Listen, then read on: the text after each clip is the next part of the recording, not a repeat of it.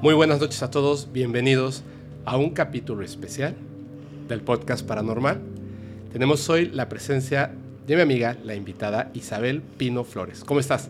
¿Qué onda, Fepo? Buenas tardes. buenas, buenas tardes, buenas tardes, noches. Primero que nada, buenas tardes. Primero que nada, buenas tardes. Pues aquí yo contenta eh, de estar de nuevo acá. Me encanta estar aquí de invitada y escuchar historias y contar historias y compartir con la gente.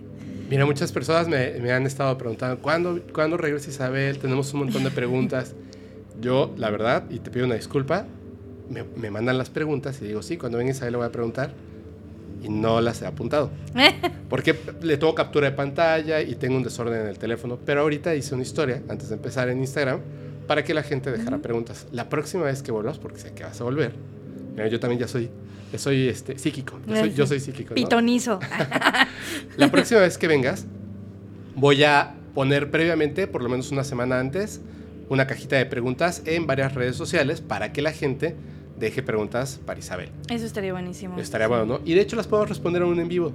Ya hace falta que vengas. Sí, yo creo que eso estaría muy bien porque este mucha gente me... cada que salgo en, tu podcast me, escriben las personas, incluso hasta me marcan por teléfono y todo. Porque como en lo de la cafetería está mi, mi número. Sí. Entonces eh, no siempre puedo responder. O sea, ahorita, por ejemplo, tengo una fila de personas esperando su cita para consulta y todo. Entonces no siempre puedo responder porque estoy trabajando. Claro. Entonces, este, pues para todas esas personas que tengan esas dudas o que yo esté tardando en, en escribirles, pues para un en vivo, para un programa que eh, manden sus preguntas y se responden con mucho gusto, ¿no? Perfecto. Estaría muy bien, sí. Sí. Sí, que me tengan paciencia, sí, sí contesto. Eh, lo, mismo les pido yo. De hecho, ahorita que estamos empezando el programa, les voy a pedir un favor, un favor doble. Em, cuando tengan un, un tiempito, si ustedes mandaron un correo electrónico antes de mayo, o sea, noviembre, diciembre, enero, febrero, marzo o abril, por favor, solamente busquen el correo y reenvíenmelo. Ya pude obtener, eh, bueno, este, recobrar muchos de los correos que se perdieron, pero no estoy seguro de que sean todos. Entonces prefiero tenerlos duplicados a no tenerlos. Si pueden, por favor, reenvíelo al correo. Y este, discúlpenme si ahora no he estado contestando los comentarios, los mensajes, pero todavía no he conseguido a alguien, a alguna eh, community manager o un community manager, y entonces yo lo tengo que hacer, pero es bien complejo. Están hermosas tus uñas. Qué Ay, gracias. Perdón. De bruja. Están padricísimas. Qué gracias, ¿No tienes foto? Mm, no, no tengo. Ahorita les tomamos una y, las subimos. Sí, están bien bonitas. Qué bárbaro. Wow. Repítenos cuáles son las redes sociales, dónde está el café, por favor, nada más para que ya comencemos. Eh, bueno, la cafetería se llama Café Ishtar. Eh, es con I-S-H-T-A-R, como si fuera estrella, Ishtar.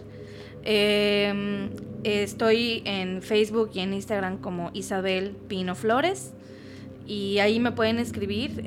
si me escriben mejor en Messenger de Facebook, ahí tarda un menos. A veces tardo mucho en Instagram en contestar. Claro. Porque estoy más pendiente del Instagram de la cafetería.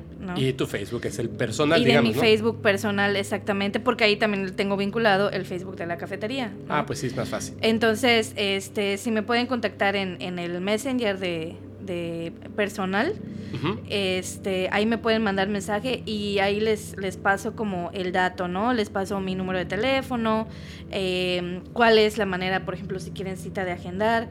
Por ejemplo, porque, hay personas que no solamente me escriben para agendar citas, sino para pues para hacerme alguna consultita o que tengan dudas de algo así breve, ¿no? Esa, a veces no tan breve. Sí, este, entonces eh, pues sí trato de darme el tiempo de contestarles, no siempre puedo contestarles a todos. Sí selecciono un poco como la medida, o sea, la emergencia que tengan. Claro. Había una persona que sí su, sí su vida estaba en riesgo y que ah, había que, sí, porque estaba embarazada y había un rollo, ¿no? Ok. Entonces, pues ahí sí fue de inmediato porque pues, son vidas, ¿no? Que se están, se están arriesgando porque, así, cosa breve, de la nada se rompió una silla y el corte era un corte limpio y ella estaba embarazada y estuvo a punto, o sea, un rollo, ¿no? Entonces, pero de la nada se cortó la silla, ¿me explico? Entonces es como, no, sí hay que darle prioridad a eso, ¿no? Ay, te, te... fíjate, voy a hacer estos paréntesis que me encanta hacer, pero lo que acabas de decir es, es bien fuerte, sobre todo por lo que voy a contar. Pero cuando estaba eh, estudiando en la carrera, yo estudié cinematografía. Un maestro que nos estaba en ese momento enseñando edición, nos enseñó una escena de una película muy famosa porque dicen que es como que la base del montaje o la edición, por así decirlo, se llama El acorazado Potemkin. Hay una escena que se ha repetido en muchas películas donde están así como en una guerra y una mujer de repente en, las, en unas escaleras larguísimas donde está la gente corriendo porque le están disparando, lleva una eh, carriola con su bebé, se tropieza y la carriola empieza a, caer por las escaleras. Pero, o sea, va, va como pum, pum, pum, pum, pum, pum, cayendo por escaleras y nunca termina de caerse. Pero eh, lo que decía que era bien importante es que, imagínate, o sea, la cara que hiciste cuando te dije, o sea, están en una guerra, están matando gente y lo aceptamos como algo así de, qué feo, ¿no? Pero te digo, un bebé cayendo por unas escaleras y de inmediato sientes eso muy fuerte. Y dice que porque el ser humano, todos en general, no importa tu, tu, pues, tu edad, tu religión, dónde hayas nacido, no importa, el ser humano como especie, como los animales en general, en general, el ser humano como especie tiene en su, en su ADN, en tu genética, proteger y cuidar a la especie que se representa en un bebé. Exactamente. Entonces, siempre queremos este, eh, proteger a los, a los infantes, ¿no? A, a, los bebés.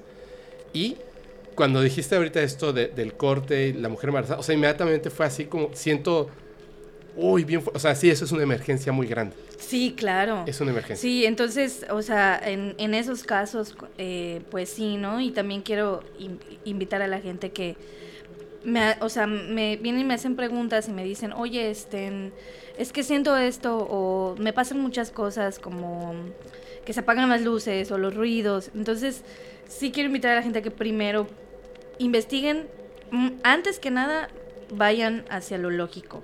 Claro. Porque está, o sea, si están crujiendo las maderas, si hace, o sea, si hay algún tipo de temperatura, la humedad, todo eso hace que, que suenen cosas que parezcan paranormales que no necesariamente lo son, ¿no? Literal me acaba de pasar eso.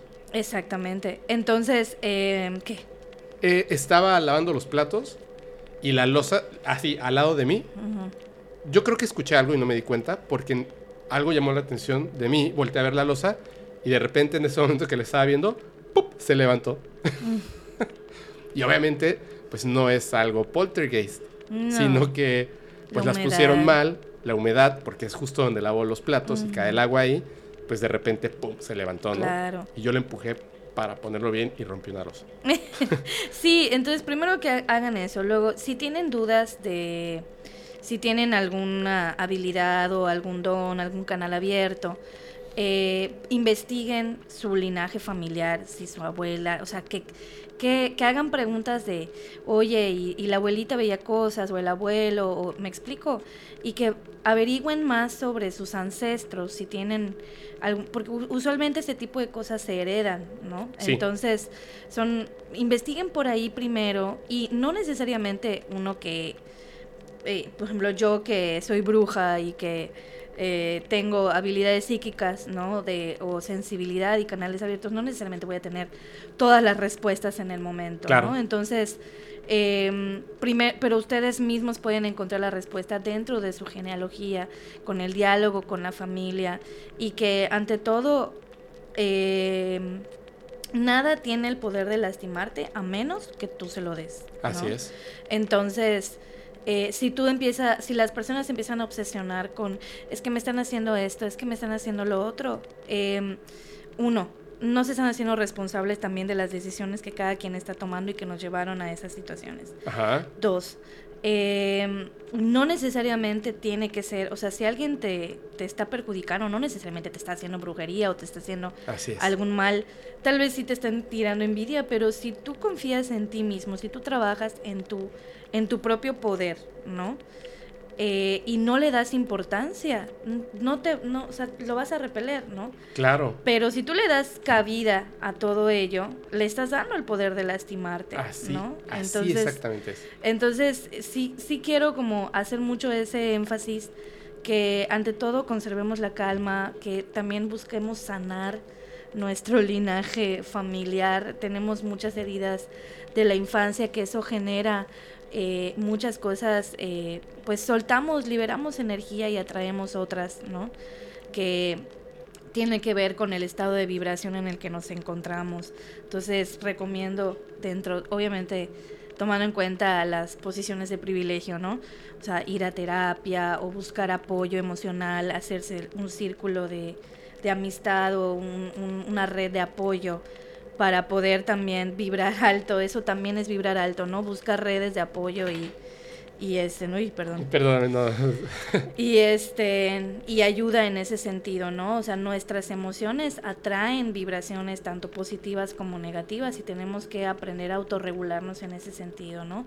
Eh, uno lo yo lo digo, o sea, fácil, obviamente no es fácil. No, no es fácil. Y ningún proceso y ningún proceso es lineal, es algo que todos tenemos altibajos, las brujas, los brujos, los magos, las magas, todos eh, tenemos altibajos, ¿no? O sea, siempre va, un momento vamos a estar bien y otros momentos vamos a estar mal. Eh, la cosa es estar conscientes para que cuando lleguen esos momentos de que no estemos tan bien, sepamos cómo salir de ahí de la manera más rápida posible, ¿no? Y, entendamos también qué aprendizaje nos toca en ese momento. Claro. Y es que además la vida es así. Exactamente. Si, si alcanzar las metas fuera sencillo, sería una vida horrible. Claro, aburrida. Claro, además, yo, yo a veces, de, híjole, lo voy a decir, pero no como, no como un consejo, sino simplemente es algo que a mí me da, me da un poquito de risa de mi vida. Cuando todo está muy bien, muy bien, muy bien, muy bien, muy bien, como que yo a propósito meto la pata un poco. Yo digo que es como, como ponerle un poquito de especias a la comida para que tenga sabor. Entonces, la felicidad se mide en base, pues obviamente, a, a todo. O sea, la regla es el resto de cosas que has vivido. Entonces, cuando yo era pequeño, lo mayor, o sea, mi mayor felicidad era jugar con mi perro, ¿no? Por ejemplo. Mm. O cuando específicamente quería un libro y me lo dieron, era súper, súper feliz. Un pasaje de un libro, pero porque era un niño. Hoy en día, digo, sí es, amo a jugar con mi perro y abrazarla, pero hay otras cosas que me brindan mayor felicidad o son distintas. De hecho, me gusta ponerme metas complejas para alcanzarlas. Y cuando ahora, después de haber pasado por una depresión muy fuerte, problemas, brujería, bueno, de todo, ahora me siento muy feliz porque puedo voltar hacia atrás y recordar que no fue simplemente que, y tú lo sabes, yo te hablé por teléfono, que yo te dijera, oye, este, ¿cuánto me cobras Isabel por quitarme el problema? No. Te pregunté qué puedo hacer. O sea, como oriéntame. A mi madre lo mismo, oriéntame. O sea, no quiero que vengas tú, tú quites el problema. O sea, oriéntame y tengo que ser yo el que pase por esas cosas para poder quitarme las cosas de encima. Y eso es bien importante. De hecho, tengo una pregunta, porque, eh, o sea, yo tengo una opinión distinta en muchas cosas y de repente la gente, pues, Mm, lo ve mal. O sea, lo voy a decir así abiertamente. Yo estoy, yo pienso que es un error caer en la onda New Age, esotérica, si no tienes el conocimiento de las cosas. Es decir, la ciencia no puede determinar, esto es un fantasma, por lo tanto la ciencia nunca ha dicho que un fantasma existe. Si tú me dices que canalizas con fantasmas, podemos dar otros nombres, pero si tú me dices que canalizas con fantasmas, yo, Fepo, te creo porque resulta que en algún momento he visto fantasmas.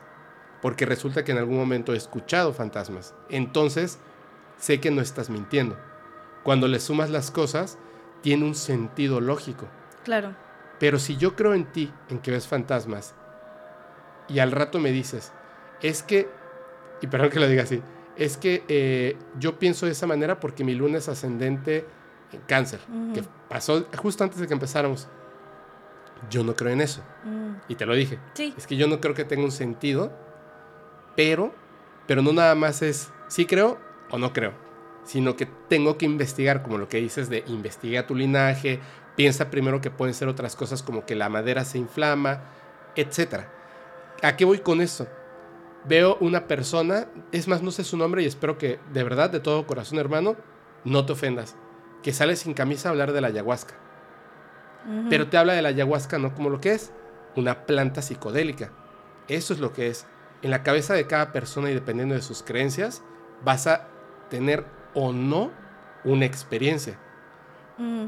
La cuestión sería, las personas que están utilizando la ayahuasca, ¿qué conocimientos tienen versus qué cosas hacen para que sus palabras tengan, pues, no, quizá no una, una base científica, mm. pero sí una base lógica, una base comprobable, por lo menos por medio de la experimentación. Mm. Porque si, digamos que tu base de que te da ese, ese como poder de, de, de ay, ¿cómo lo podría decir?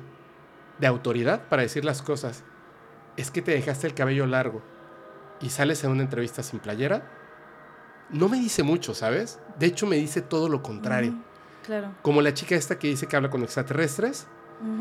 Mm, no me queda claro en qué momento cobrar 70 dólares por algo que evidentemente no es real, vuelve reales sus palabras. ¿No sería lo contrario? Es, eso es a lo que... O sea, yo, yo siempre creo que hay que tener mucho cuidado porque a diferencia, de hecho lo que voy a contar es, es sobre eso.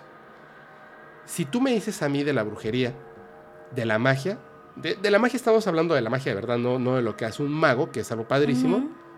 Em, sí hay muchísimos textos. De hecho, literalmente desde que el ser humano comienza a poner palabras o ideas en papel, piedra o, este, o pieles de animales, desde ese entonces hay una relación que tiene que ver con simbología, que tiene que ver con dioses o seres de otros lugares, que tiene que ver con, con muchas cosas que en sumatoria se repiten en diversas culturas a lo largo del tiempo. Y quizá como ciencia no tenemos la tecnología hoy para poder comprobarlo, repetirlo en un, en un laboratorio, pero si tú agarras 10 libros antiguos del tema, vas a ver que los diversos autores, aún siendo totalmente eh, creyentes o siendo totalmente escépticos, llegan al acuerdo común de que esto es real.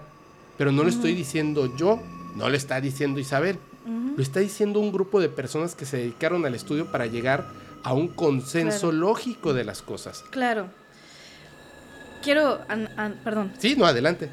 Justamente eso es lo que a mí más me preocupa. Todo esto de la, de la era New Age y de este grupo de personas de, lo espiritual y no sé qué, que, hicieron sus, eventos en, en, ciertos lugares turísticos, ¿no? O sea, son, estamos viendo un montón de gente blanca, caucásica, con muchos privilegios, que tienen el dinero de para gastar y está bien, o sea, cada quien desde desde donde está hace lo que puede con lo que tiene.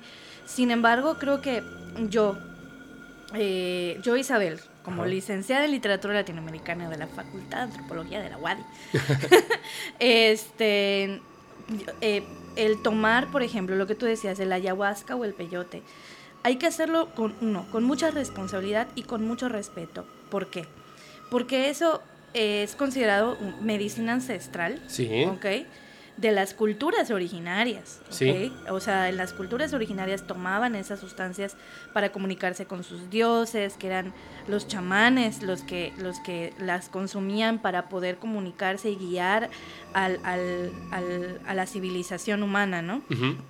Entonces, creo que el ir y tomarlo como algo trivial, o sea, trivializarlo es una falta de respeto, incluso me atrevo a decir que se, se puede decir que es apropiación cultural, porque son muy específicas las culturas y por ejemplo en el caso del peyote que está uno está en peligro de extinción y que los únicos que tienen permiso de extraer este esa ese es, es un es un cactus, es un cactus.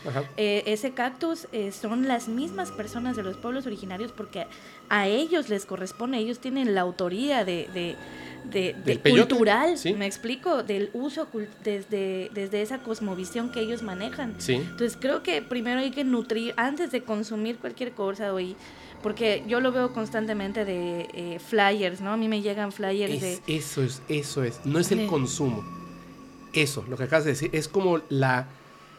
El, la prostitución Exactamente. de algo que es real. Y es una falta de respeto a la misma planta, al, mismo hongo, a, las mismas sustancias, una falta de respeto. El problema no es la sustancia, el problema es las personas, es algo constante dentro del tema de las de los psicodélicos, ¿no? O sea, y, de las este, sustancias espirituosas, ¿no? El, el, el problema somos nosotros que estamos em, desenfocando su uso, ¿no? o sea, hay un uso, por algo está, por algo la naturaleza nos lo da, ¿no? Este, pero hay que entender por qué, para qué sirve, estoy preparado.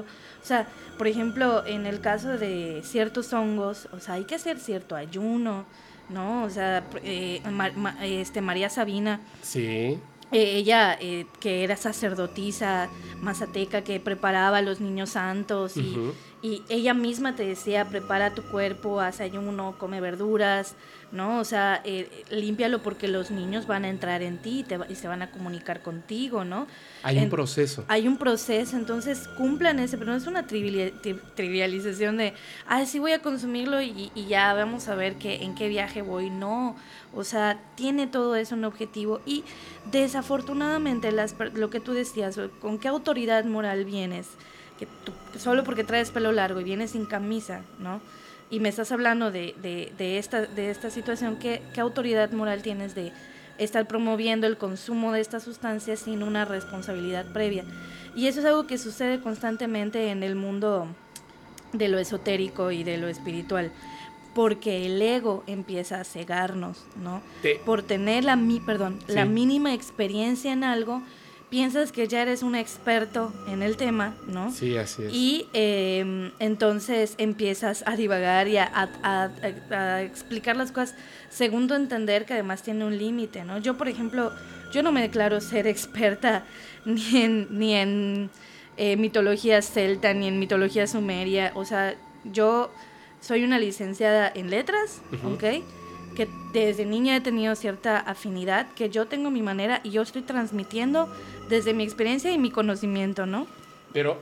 Y si no conozco algo, este, prefiero no, no ahondar más hasta que yo investigue, ¿me explico? Entonces, es, hay que ser responsables y no dejar que el ego nos, nos ciegue y estemos pues propagando algo que difícil, o sea, estamos comprendiendo apenas una parte, ¿no? Mira, a mí me consta de hecho, cuando yo hablé con mi madre y le dije, oye, tienes que conocer a Isabel, que, que, bueno, que ya la conociste, oh, te mando saludos.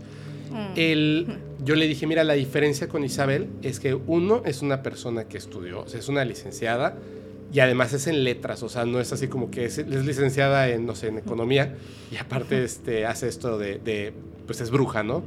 Y además me consta que eres una persona, de hecho, bueno, ahí lo estoy viendo, eres una persona que de lo que está hablando estudia todos los días, está, está entrometida en toda esta parte y se nota la calidad de las personas. O sea, voy a lo siguiente, no, no quiero juzgar a nadie, no quiero juzgar a nadie. No, no, no, no, Pero hay algo, y esto voy a ser bien responsable con, con mis palabras. Voy a ser bien responsable con mis palabras.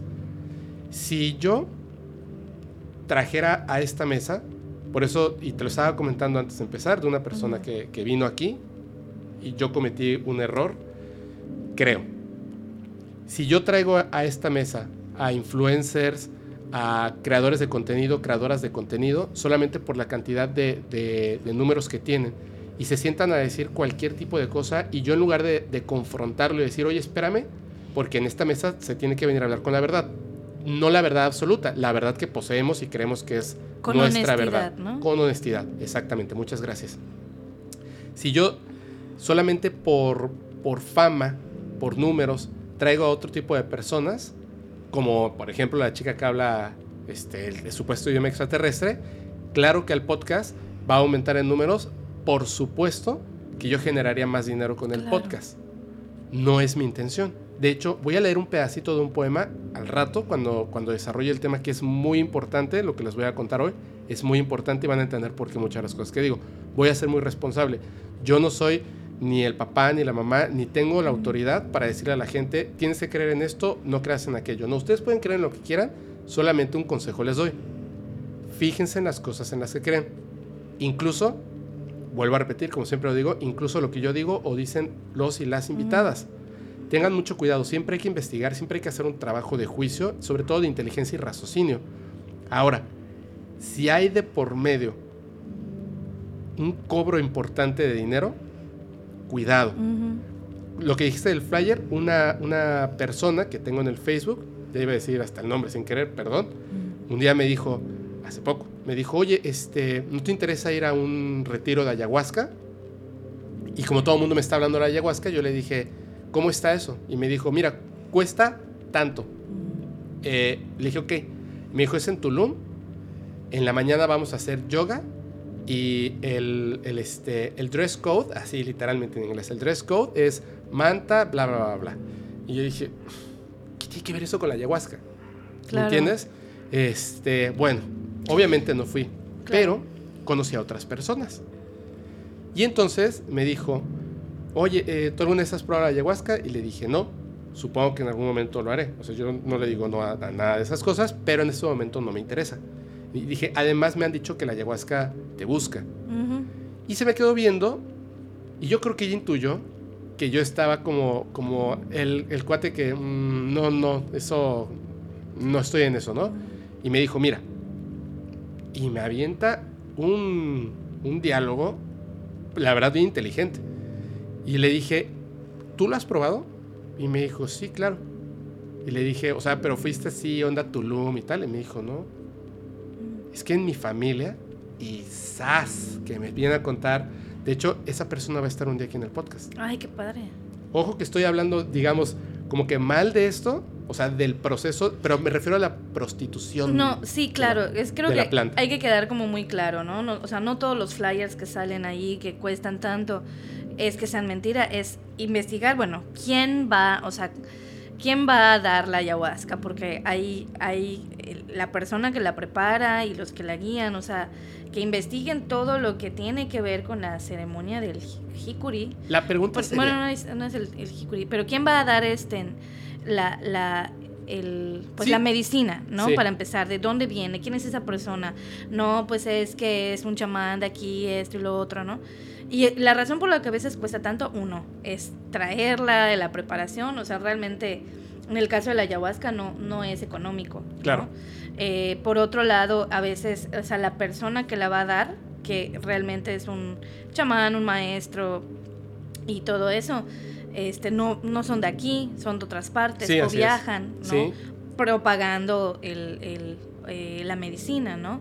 el poder de la medicina. Entonces, pues tiene un, o sea, eh, o sea, hay que tomar en cuenta su hospedaje, o sea, todo lo que... Se entiende que tiene un costo. Exactamente, ¿no? Pero, pero es eso, no es como eso del, del dress code, o sea, la manta, no tiene nada que ver, o sea, ni tal el vez... Yoga. Ni el yoga, o sea, tal vez que te digan ropa cómoda. Yo, yo te... Porque vas a estar así. De hecho, lo que esta persona me dijo es, de la ropa cómoda, me dijo, mira, el asunto está en que sí o sí vas a vomitar y te vas a hacer del baño encima.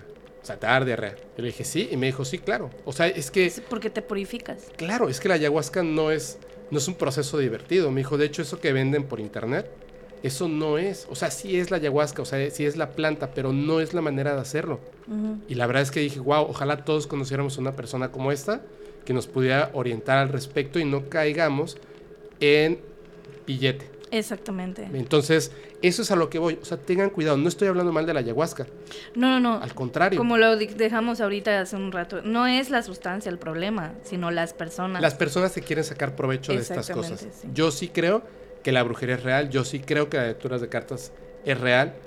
Pero ojo, de cada 100 o 1000 personas que conozcan que dice leer las cartas, con todo lo aquí, Eli, muy al respecto de eso, de cada mil personas que conozcan, uno, o sea, todos saben leer las cartas, pero uno lo hace de manera seria, uno lo hace de manera correcta, uno lo hace de manera respetuosa. Los demás están tratando de que abras la cartera y saques el dinero. Que ah, yo, yo lo, lo, planteo de esta manera, ¿no? O sea, tú cuando vas con un médico y te dice, llega tu médico y te dice, oye, tienes tal cosa, tú vas y buscas una segunda opinión.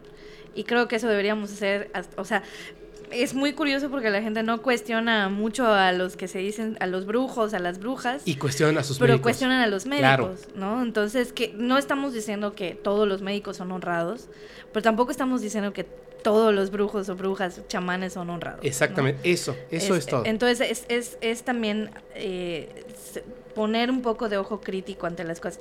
Por eso yo igual, o sea, yo aclaro, ¿no? O sea no necesariamente me tienes que creer a mí todo lo que yo te diga, puede que lo, que yo te esté diciendo no te haga sentido, busca otra tarotista, busca a otra persona. Y, igual, es algo que igual me gustaría aclarar, ¿no? O sea, yo, por ejemplo, yo no hago amarres, endulzamientos forzados, ni, ni nada por el estilo, ¿eh? O sea, yo no voy, yo no, yo no coincido con jugar con el libre albedrío de las personas. Lo peor que podemos hacer, la aberración más grande de la naturaleza que podemos tener, es ir o querer manipular las decisiones de alguien. Claro. ¿No? Así es. Entonces, este, de que pudiera hacerlo, pudiera hacerlo, pero yo sé que trae consecuencias. Que es, algo de lo que te voy a hablar al ratito. ¿Ah, sí? Es algo que, que, yo sé que trae consecuencias tanto para mí como para la persona que paga por ello. Tanto peca el que mata la vaca como el que agarra la pata, ¿no? Entonces, yo por eso, cuando a mí me preguntan, oye, haces amarres, quiero hacer esto, quiero hacer lo otro, digo, no, yo no trabajo así, ¿no? O sea, porque, y, y, dirán, no, no, pues seguramente no es lo suficientemente poderosa, posiblemente no. Pero, porque hay quienes sí lo hacen, eso es conciencia de cada quien, ¿no? O sea, entonces, si la si encuentras a la persona que, que te lo haga, adelante, ¿no? No, no, adelante no. No, no, no, no es cierto. no, o sea, lo, pero es que... Sí, así es. Yo diga, o sea, ya sabes, no estoy promoviendo los amarres tampoco, pero, pues, sin, sin yo no, o sea, yo no soy la persona que buscas, pues adelante, busca otro, ver, ¿no? Pero no lo recomiendo. Realmente yo creo que si tú quieres estar con una persona y esa persona no quiere estar contigo, por algo será y muévete de ahí, ¿no? Así es la o vida. sea, ya sabes, ahí no es, ¿no? Así es la vida. Y además, te, perdón, ya para, para que empecemos con, con, las historias. Sí. Ah, te quería, quería lo, lo, lo de la, lo de los ¿Los perritos, lo de los perritos. Ah, sí, nada más, nada más quería decir una cosilla, rapidísimo, ya para cerrar este tema. La razón por la que lo digo es porque yo también les, les pido una disculpa. A veces, cuando invito a personas, pues obviamente termino, y es que ahorita le estaba comentando eso, Isabel, digo, chispas, estuvieron unas personas, o sea, de repente, la vez pasada, hace recientemente, que yo debía ver, yo debía ver yo debí detener en ese momento así como pausa. Mm. Me parece que lo que estás diciendo es incorrecto, peligroso o estás mintiendo. Mm. Pero no lo traté de ser muy amable y le pido una disculpa a la comunidad. Se van a dar cuenta a qué me refiero. Van a saber quién es la persona que está diciendo algo que puede ser peligroso y voy a tener mucho cuidado al respecto con eso. Digo, no quiero que, vaya a tener alguien un mal mensaje. Un mal mensaje. Claro. ¿Ok? Nada más, eso. Ahora sí, vamos a las cosas buenísimas. Eh, bueno, yo estoy colaborando ahorita con una amiga mía que también, ella es bruja, ella me ha leído las cartas, de hecho me ayudó en un proceso hace poco, que es lo que te voy a contar. Eh, ella se llama Habibi. ¿Habibi? Habibi. Habibi, ella me dijo que así la presente, Habibi. Eh, ella es este es, asesora espiritual. Lee las cartas, hace limpias, es, bruja. Eh, ella está trabajando con una chica que se llama Welmi. Que ella tiene, pues. Es, es rescatista independiente. El refugio que ella pues acomodó eh, como pudo en su casa se llama El Arca Cuatro Huellitas. lo pueden, sí, lo pueden buscar así, El Arca Cuatro Huellitas y ponen las cuatro huellitas, ¿no? El, el emoji y las cuatro huellitas. ¿Ah, sí? Sí, así lo, así lo, así me dijo. Te voy a pasar el link para que, para ver si, Se, sí, se sube en la descripción. Claro. Em, bueno, esta amiga mía eh, va a hacer eh, unas lecturas en mi cafetería, en Café Ishtar el 13 de julio, el miércoles 13 de julio, de 8 de la mañana a 12 de la noche. Las lecturas por persona son de media hora. Y lo que están pidiendo es ya sea 350 pesos en especie, en, croquetas, en cosas para limpiar.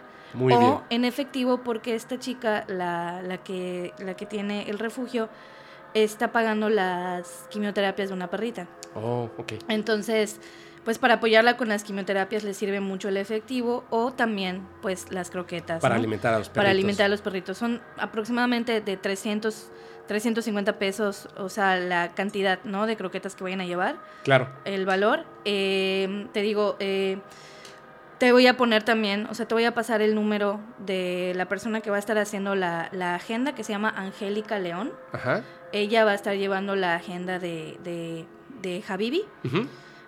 Para armarle este, todos los espacios. Para armar los espacios, ¿ok? O sea, repito, es de media hora por persona, 350 pues Igual se aceptan donativos y dicen, bueno, no me interesa mucho la lectura, pero quiero colaborar. este, pueden llevar lo que tengan, ya sea correitas, em, cosas que sean comida, ¿no? funcionales, la comida, este o desparasitantes, cosas que, que no esté caducado ni nada, ni roto, ¿no? Que es para los perritos. Te mando también, la, o sea, eh, se, se, pueden subir, ir subiendo las fotos de los perritos que ella canaliza en su refugio y luego los dan adopción, ¿no? El antes y el después. Hay unas fotos del antes y el después. Ah, ¿Hay fotos de los perritos? Sí, de los perritos. Y hay y también este quiero saber si puedo en las redes sociales, o sea, en la página de Facebook del, del, podcast, subir los videos de esta chica explicando pues cómo tiene a los perritos y todo. Entonces, para que ella pueda también invertir más en su refugio, ¿no? Ella lleva ya como 3, 4 años o 5 años eh, pues rescatando perritos, ¿no? Entonces, y gatitos también, principalmente los perritos, ¿no? Claro. Este, pero pues es una labor. Yo estoy, o sea, ofreciendo la cafetería para eso. Ni yo ni Javibi vamos a sacar ninguna remuneración económica. Todo lo que se junte va a ser para, para y para su refugio y para los perritos. Perfecto. Entonces, por si quieren. Yo voy a aportar. Vale, gracias. Yo voy a aportar. Sí, les voy a llevar así muchos sacos de, de comida. Si no estoy, te, te lo, o sea, pido que alguien te lo pase a dejar a ti, ¿no? Gracias. Si no estoy, porque creo que voy a estar en, creo que voy a estar en Ecuador. Oh. Órale. Oh. oh. Hello. No, de, de, verdad, o sea, creo que voy a estar en Ecuador. Sí, sí, sí. Y este, y si no puedo estar, le pido a alguien que te pase a dejar los sacos de comida. Y por supuesto lo ponemos aquí en el podcast. Ustedes saben, por ejemplo, la rutila. Bueno, la rutila yo la recogí en la calle. Pero una perrita que tuve antes, que se llamaba Bala, me la dieron de una, una asociación aquí de rescate de perros. Y cuando fui, eh, todo el mundo quería los cachorritos. Y yo dije, no, pues entonces a mí dame un perro adulto. Porque todo, pobrecitos son los que se quedan ahí. Me iba a llevar una perra negra. Y dije, hasta ahí, bueno, este se va a llamar negra, ¿no? La negra. Y vi a una perra blanca que estaba eh, amarrada en la parte de afuera, no estaba en las perreras. Y le dije, ¿esa por qué está allá? Y eh, aparte estaba el sol y estaba como, mm, así como que no manches. Me dijo, porque ya no entran más los perros. Y le dije, bueno, pues me llevo esa. Pero no me la dieron en ese momento, porque fueron antes a ver así dónde iba a vivir, le tomé una foto, me la llevaron, todo muy bien. Y cada año les mandaba una foto de la perrita hasta que, bueno, envejeció y, y así. Después, otro perro que me lo dio una veterinaria que también se dedica a rescatar perros que era como el papá de la rutila, mm. que se murió el año pasado de cáncer, ya muy viejito, estaba muy, muy viejito, se murió de cáncer. Y ella, que la tengo desde que era de este tamaño, y ahorita tiene siete años. Entonces, la verdad es que eh, si pueden hacer algo bueno por el mundo, y lo pueden hacer ya sea por una persona, por un animal, qué mejor. Dharma, Dharma. Claro, sí, yo igual tengo dos perritos que son Olimpia y Slinky, que son adoptados, no son de refugio ni nada, pero pues son adoptados. No, nada más no se los digas. no, no les digo. Muy bien, pues vamos a dejar ahí todos los datos y ya lo saben para que, para que apoyen y muchísimas gracias. Y ya después vemos así como que el resultado, ¿no? ¿Qué tal, qué tal nos fue? Sí, claro que sí. sí. Igual y puedo yo estar transmitiendo historias el, el mero día y todo, este eh, si, quieren, si quieren más información, eh, se va a pasar el link de la página de El Arca Cuatro Huellitas. Sí, yo les voy a poner el enlace. Exactamente, y allá este, este Welmi les va a estar este, dando toda la información que, necesiten, ¿no? Perfecto. Para que por si quieren hacer sus donativos, pues vayan con ella a, directamente a dar los donativos, ¿no? Entonces, el 3, el miércoles 13 de julio, de 8 de la mañana a 12 de la noche van a haber lecturas en apoyo al Arca Cuatro Huellitas. El Arca Cuatro Huellitas, perfecto. Ya está. Pues este, ¿qué onda? ¿Quieres empezar? ¿Quieres que empiece? sí. Te, digo, te digo antes de empezar de qué va a tratar lo que te voy a, de lo que te voy a decir. Sí, me tienes en suspenso desde hace días. Vamos a... Te tengo en suspenso. Es un tema que me han pedido muchísimo. Es un tema... Yo opino que es un tema peligroso tiene que ver con la historia de la humanidad. Hoy vamos a hablar de Moloch. Órale. ¿Ok? Suena intimidante. está fuertísimo, fuertísimo. Pero pegriloso. vamos, vamos, vamos, vamos. Cuéntame. Ah, bueno, em, para las primero que nada, ¿no? Primero que nada, buenas noches. Em, quiero recomendar dos libritos, ¿no? Porque por las personas ah, que, me hacen, que me hacen preguntas quiero recomendar el libro verde de la bruja solitaria. Este es un libro que te da, pues, eh, tienen muchas, tienen recetas de pociones, de conjuros, pero también te explica un poco eh, de manera muy amena y muy precisa eh, toda la temática con, con, las brujas, ¿no? El de, de, desde qué significa el ser bruja, el qué significa ser bruja mujer, ¿no? Está específicamente señalado para las mujeres, para las mujeres brujas, no para los hombres brujos. Pero también es una, o sea, si, si eres hombre y te gusta y te interesa en esos temas, este es un... Es como para adentrarte, ¿no? Sí, es, es introductorio, ¿no? Y ese se llama Cómo ser una bruja moderna. Eh, que tiene, que habla sobre el proceso de la magiac, ¿no? Que es el poder, o sea, la magia es el poder que viene desde nuestra conciencia, ¿no? Eh, y que explica muy bien, porque además te en este te dicen qué tipo de bruja a lo mejor eres, ¿no? Que si la bruja de la cocina, que si de las hierbas, verde, blanca, ¿no? Eh, ecléctica, que ese es mi caso, ¿no? Yo, por ejemplo, Em, que es ecléctico, que es una mezcla de varias cosas, ¿no? O sea, a mí me gusta mucho la cocina, por eso tengo una cafetería, a mí me gustan las hierbas y, las plantas, por eso tengo un jardín muy grande y me gusta, o sea, yo antes, si tengo un dolor de cabeza, primero voy a ver qué hierba voy a tomar antes de ver qué medicamento voy a tomar, ¿no? Em, entonces, explica muy bien, también de manera introductoria y muy precisa, y con un lenguaje bastante menos, sobre todo para las las chavas eh, que les llama mucho la atención, pues es, es una, son unos libros muy, muy interesantes. Wow, está muy bueno, habla ¿eh? sobre tarot, habla sobre las piedras, habla sobre las plantas, habla este de los arcanos. De los arcanos, exactamente. Este es un poquito más completo. Sí. Pero también es, es muy, muy reducido y te, y te da em, pues ciertas pautas para que tú sigas investigando por otros. Sí, ya después tienes que meterte muchísimo más, pero de entrada sería como que este primero y luego este, ¿verdad? O pueden ser los dos. Pueden ser los dos, pueden ser los dos, los este, puedes ir combinando. Este, están, están muy bien para, pues para comenzar como de manera introductoria. para, voy a poner aquí. Ándale. Ándale. Y este. Y pues, ¿me, vas, ¿Me vas a contar una historia? Tienes, pues, ¿quieres que te cuente una historia? Sí, o sea, me dijiste que había algo que estaba fuerte, ¿no? Sí, sí, fue algo que me sucedió hace poquito, la, o sea, esta semana que pasó. Bueno, hace muchos años cuando pues yo estaba en mi búsqueda espiritual por otras religiones, eh, yo tuve una mentora, que no voy a decir su nombre, porque no la quiero invocar. yo sé quién es. ¿Es, es este afrodescendiente?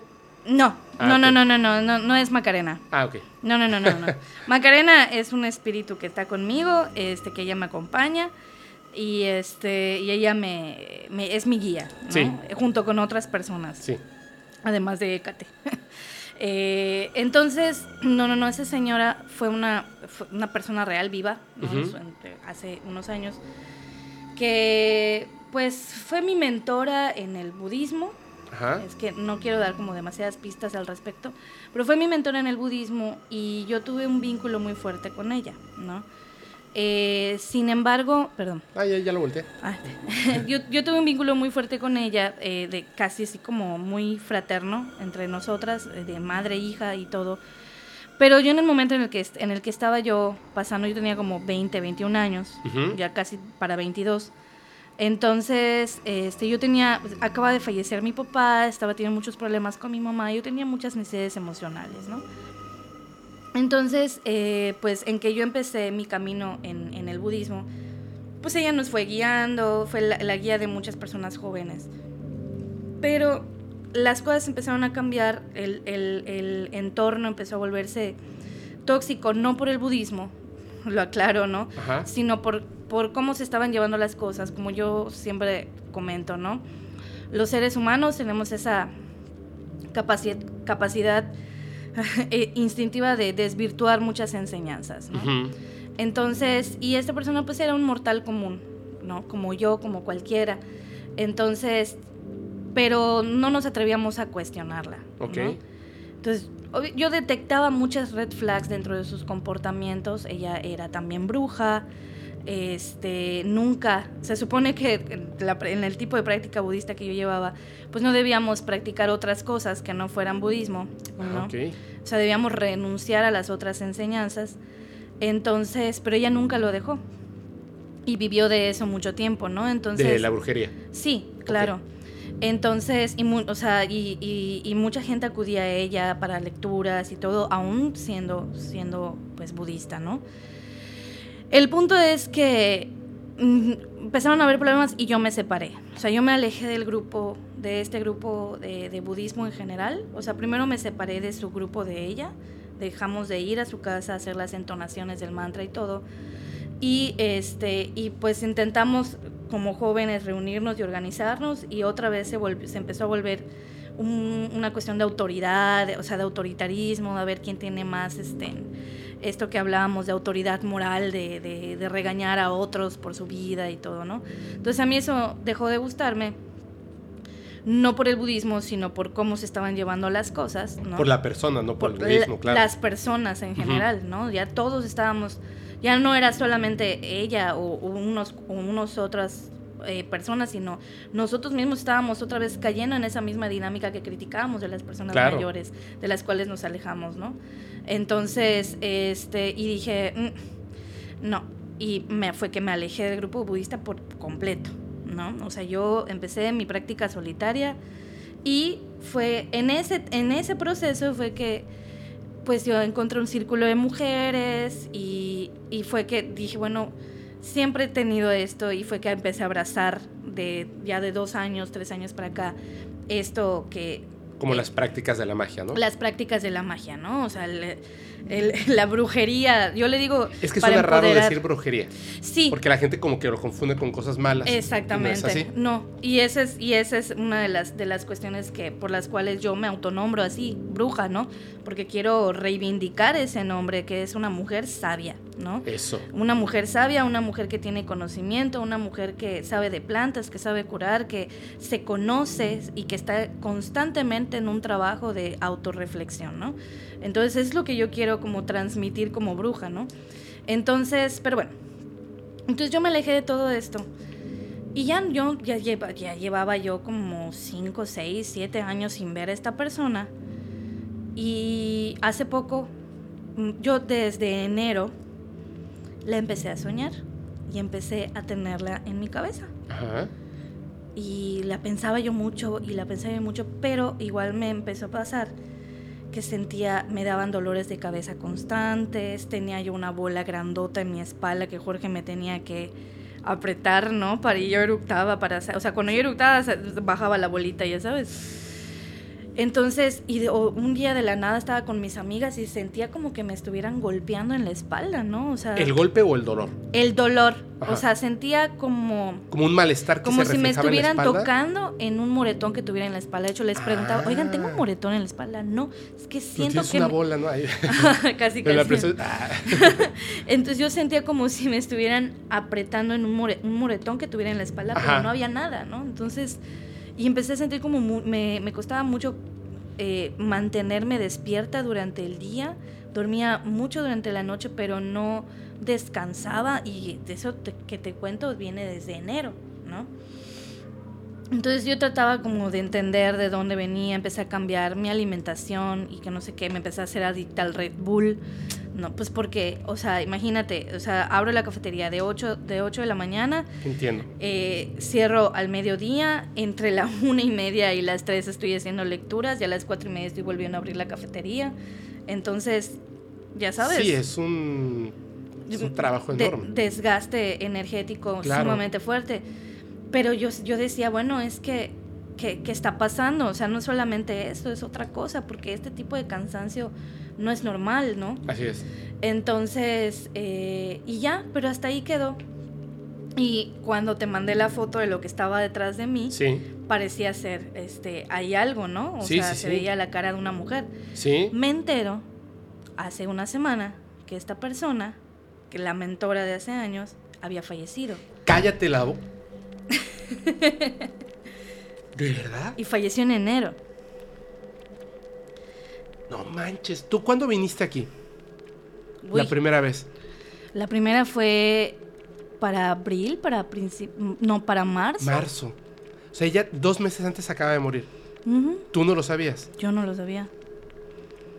Ok. A ver, sígueme contando.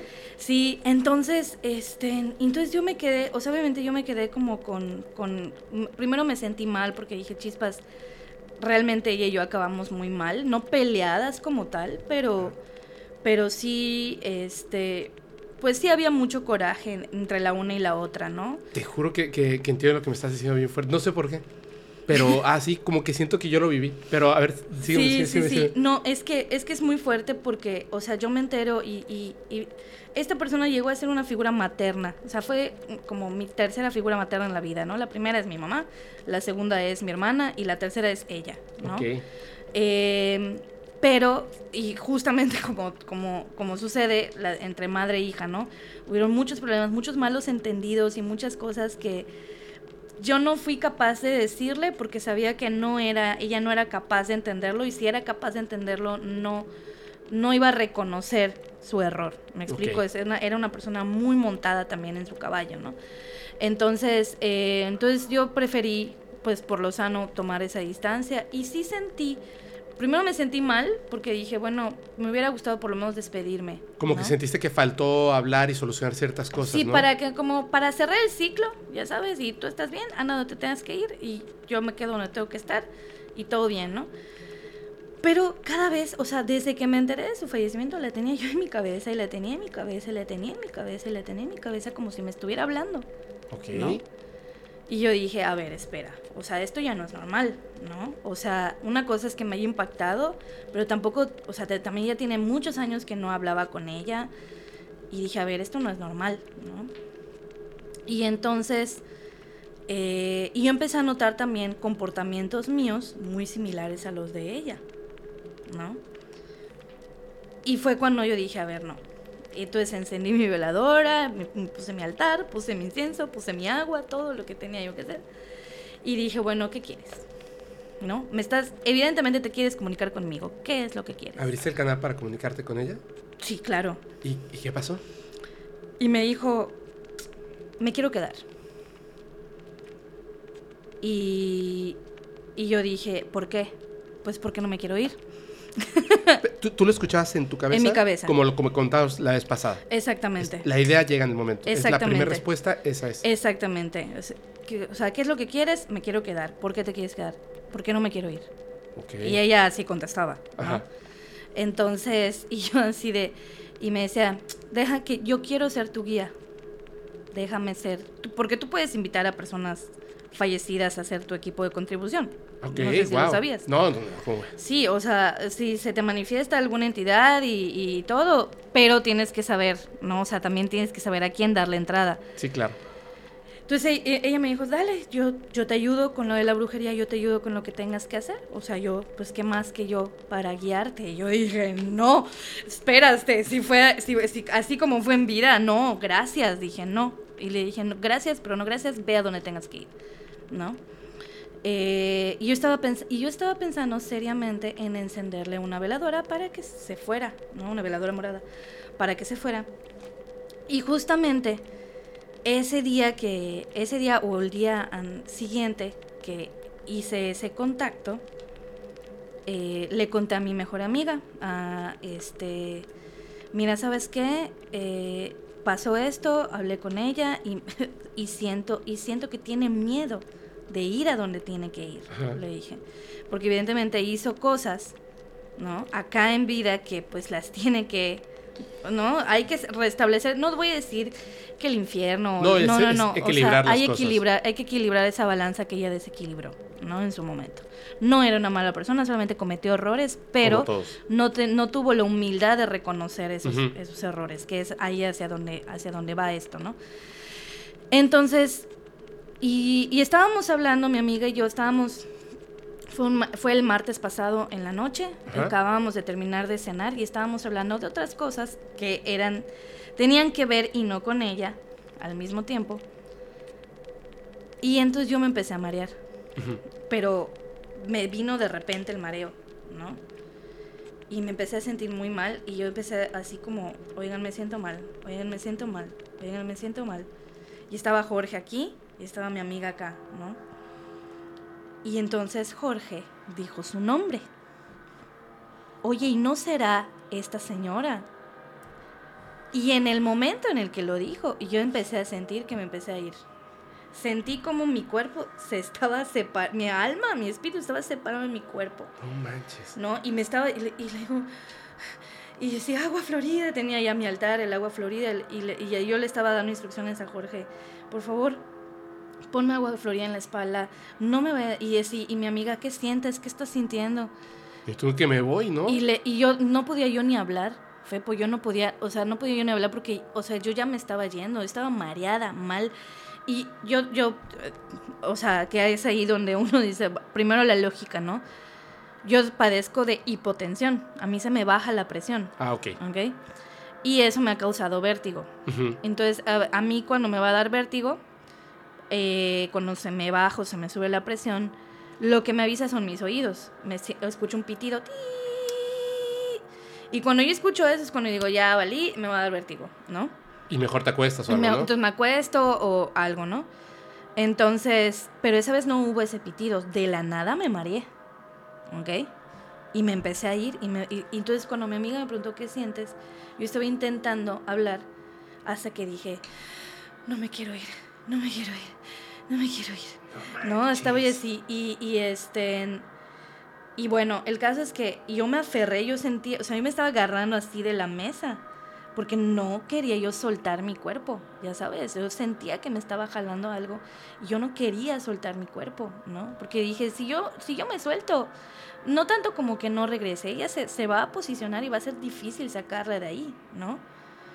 Entonces, y al mismo tiempo también como que quería que tú sintieras lo que ella sintió, ¿no? Sí, no, o sea, yo estaba... Ese deseo de no me quiero ir porque... Claro, yo no me quería ir al otro lado, exactamente. Y yo me voy a quedar aquí contigo, ¿no? Exactamente, entonces, y estaba yo así, y bueno, el caso es que ya Jorge me empezó a sobar, se quitó los zapatos, yo me quité los míos, y este, como pude... Como para hacer conexión con para tierra. Hacer, para hacer tierra, es muy importante eso, si alguna vez les pasa ese desprendimiento hay que hacer tierra, ¿no? Quitárselos. De hecho, ahorita tengo, me quité mis zapatos, estoy haciendo tierra, ¿no? Es muy importante. Eh, entonces, bueno, Jorge me trajo de vuelta y así, después de un rato, como si nada. O sea, se me quitó el mareo, ¿no? Obviamente me quedé con el susto, ¿no? Y yo sentí el miedo, justamente como tú dices, sentí el miedo de ella. Y es cuando yo sentí lo que ella estaba sintiendo de que de por qué no se quería ir, ella sabía lo que le estaba esperando, ¿no? O sea, y tenía el temor, o sea, aún estando en su forma etérea, no quería reconocer, ¿no? Tener la humildad de reconocer que se equivocó en las decisiones que tomó y en las acciones, ¿no? Entonces, este, y me dijo, y justamente esta amiga mía se estaba quedando a dormir en la casa porque al día siguiente iba a venir Javi a la cafetería para hablar con ella y hablarme del proyecto. Ok. ¿No? Y entonces, y me dijo, ¿por qué no aprovechas y le dices a Javibi que, está pasando que te ayude, ¿no? Y aquí viene otra parte intensa, ¿no? Entonces, y esta amiga me dice, bueno, vamos a hacer, me pusimos... ¿Javibi? Javibi. Ajá. Me, este, o sea, puse una vela eh, con aceite de olivo y todo. Eh, hicimos una mini sesión de espiritismo, ¿no? Este, la llamamos, ¿no? Por su nombre completo y todo, y se, así yo la siento acá, ¿no? Así la sentía yo así.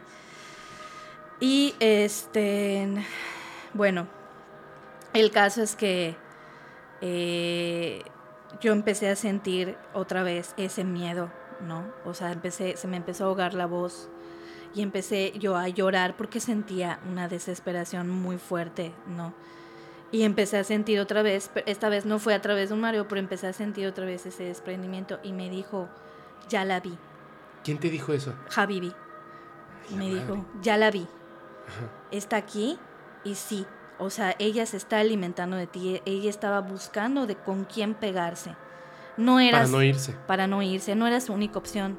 Habían más, pero tú eres la mejor opción que ella tenía por cómo, por lo, por el canal abierto que tienes y por porque estás buscando vibrar alto, que es, las entidades se alimentan también de la vibración de uno. Sí, por supuesto. Entonces, pues, y, entonces, y oigo cómo le dice, ¿te vas a ir por las buenas o por las malas? Le dijo Javibi a ella. Sí. Y yo escucho, o sea, así en, mi mente, ¿no? Como le dice, pues no me voy a ir, Y Javibi contesta, sí te vas a ir, ¿no? Y ahí fue cuando yo dije, no, esto sí está pasando, ¿no? O sea, esto sí está pasando. Y este, y ya, bueno, me limpió, me pasó una vela, me pasó el huevito, me pasó hierbas, acabé así bañada en todo. Yo empecé a sentir otra vez como el mareo, que me sentía mal, la desesperación, hasta que ya de repente, así como si lo hubieran hecho bolita y lo hubieran, lo hubieran jalado y los, la sacó de la casa, ¿no? Y este, pero me, y me dijo, no le vuelvas a dar entrada, me dijo. Porque tú le diste acceso cuando yo quise comunicar, pues yo no es que le haya, yo le cerré porque yo sentía que mis guías estaban protegiendo, pero ahí estaba buscando esa grieta, ¿no? A través de mis inseguridades. Y tú por una parte decías, quiero vibrar más alto, quiero tener como que más acceso a otras cosas, y ahí vio el espacio. Exactamente. Y aquí soy, ¿no? Exactamente. Qué extraño debe ser eso. Digo, cuando uno muere, el, cómo deben de manejarse esas cosas debe ser algo raro. Pues es que como, como ella también ya tenía ese conocimiento en vida. Sí, por supuesto. También, ¿no? O sea, me imagino que por ahí también va ese asunto. Y justamente me cayó como de perlas porque al día siguiente, o para el viernes, en la noche, o sea, de, de, de amanecer jueves para viernes hubo alineación de planetas. Ok, pues lo que hablábamos, ¿no? Ay, perdón. No, no, yo te lo acerco. Hubo alineación de planetas. Entonces, perdón. Em, cuando se alinean los planetas se abren portales. Ok. Es, y eso es algo muy dado en diferentes culturas, ¿no? La alineación de, planetas. De hecho, la alineación completa interplanetaria, eh, o sea, literalmente habían científicos que pensaban que ese día iba a haber un terremoto o algo muy fuerte. De hecho, sí hubo una activación volcánica por la, por la alineación de los planetas, o sea, el conjunto de las masas genera una energía muy importante. Sí, justamente. De hecho, el miércoles, el miércoles que pasó, eh, eso me pasó el miércoles y ese miércoles fue el día que eh, se fue la luz en, en, toda la península. Sí, cierto. Que hubo la falla mayor en, en Yucatán, Campeche y Quintana Roo, sí. Es cierto. Ese día que me pasó eso fue el día que se fue la luz. El día que me sacaron ¿Y que a la fue señora. La no, el viernes. Eso fue de jueves para viernes, en la madrugada del viernes. O sea, un día antes pasó lo de que se fue la luz, el de jueves para viernes, la alineación planetaria, y a ti te pasó esto el miércoles. El miércoles. El miércoles fue este, el día, el miércoles fue el día que se fue la luz. Sí. sí. Entonces, y el, la alineación planetaria fue de jueves para en la noche para viernes, en la madrugada del viernes, ¿no? Entonces yo aproveché porque yo todavía sentía, ¿no? Como que quedaba rastro de ello y que andaba cerca, ¿no? Y cuando, o sea, fue, estuvo muy, muy curioso. El jueves en la noche yo me acosté un ratito, ya había cerrado la cafetería.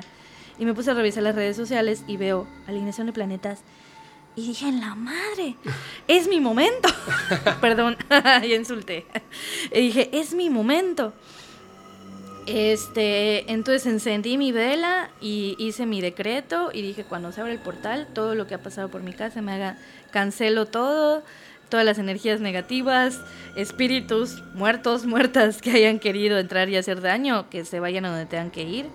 Y este cuando se cierre el portal, pues ya, no, no siguen aquí, ¿no?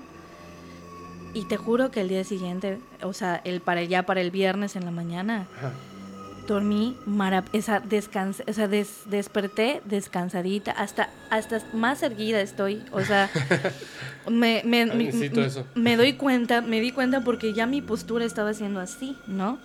Entonces, hasta, hasta quedé más erguida, o sea, ya me, me, me, me enderezo mejor la espalda y todo, porque pues sentí, ¿no? Eso. Entonces, está muy fuerte y, y es algo que pues yo no, o sea, no era para menos, ¿no? O sea, yo conociendo a esta persona hasta me da risa y hasta con un poco de ternura, ¿no? Porque conociéndola era de esperarse, ¿no? sí, sentiste su personalidad. Sí. O sea, te hizo, te cuadró la forma en la que estaban pasando las cosas por la personalidad que tenía, ¿no? Sí, entonces luego me empezó a hacer como sentido muchas cosas, claro, de ahí venían los dolores en la espalda, los dolores de cabeza, porque pues desde, desde cuánto tiempo se estaba aferrando a mí y yo no, y no se dejaba ver. De hecho, hubo una vez en casa de una amiga, cuando la amiga de mi mamá, de su mamá, perdón, falleció, eh, o sea, perdón, falleció la, a mí, la mamá de mi amiga. Ok. Ok. Entonces yo fui al día siguiente, o sea, yo fui al día siguiente al funeral a ver a mi amiga y todo. Y ese día yo sentí como un jalón hacia abajo, pero no físico. Sí, sí, ¿no? sí. O sea, Sí. como que mi cuerpo sentí el- un jalón y de hecho le dije, estaba ella hablando y dije, espera un momento, sentí un jalón horrible, pero es, ¿sabes cómo se siente? Como cuando bajas, cuando, no sé, en una montaña rusa o Ajá. así, y bajas, ¿no? Así Mm. muy... Y sientes, eso lo sentí de acá para abajo, ¿no? Y le dije, sentí que algo me jaló. Y al día siguiente o a los dos días, una de mis amigas del círculo eh, me fue a ver a mi casa, que era la primera vez que... No, no era la primera vez que la veía. Era una, en ese entonces era una compañera del círculo de mujeres. Ok. ¿ok? Y yo este, puse en el grupo que la que quiera, yo estaba leyendo tarot gratis porque estaba empezando a reaprender. Y, este, y me dijo, yo voy a tu casa, yo quiero lectura. Y ella me dijo, yo no solamente vine por la lectura, vine a dar tu mensaje. Y me habló, me dijo, hay un hombre así, así, así y así y así. Y yo, dije, ese es mi papá, ¿no? O sea, por, me dio eh, la edad en la que murió, de hace cuánto tiempo murió, em, Su aspecto físico. su aspecto físico, eh, hasta la carrera. Mi, mi hijo ya era contador y mi papá era contador. Y yo, y, y ella cómo sabe todo eso, ¿no? Y me dijo, es que el que intentó comunicarse contigo esa vez con tu amiga era tu jalón. papá. ¿Cuándo fue el jalón? Exactamente, era tu papá. Pero una mujer de pelo blanco no lo dejó. ¿Quién era? Esta señora. O sea, ahí me hizo sentido. Eso que te estoy diciendo tiene como un año, año y cacho. O dos años, ¿no? Como año y algo. Eh, como año y medio. Este. Pero es que porque, eh, digo, yo no dudo que, aunque no haya fallecido en ese entonces, ella psíquicamente sé que estaba pendiente. ¿Me explico? ¿Y ya no está? Pues yo ya no la, yo ya no la siento cerca. ¿Me Ok. explico? O sea, yo ya, o sea, yo siento el ambiente mucho más en, en mí y en mi casa, mucho más tranquilo desde, desde, desde, Desde que se fue. desde que se fue, desde que se fue, se fue, ¿no?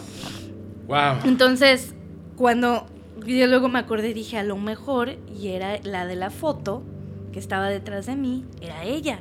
¿Me, me puedes decir cómo se llama el lo corto? No, ¿Por qué? No quisiera llamarla. O sea, porque es que cuando uno dice su nombre. ¿Te puedo preguntar algo? Es más, voy a, voy a poner en silencio los micrófonos. Un segundo.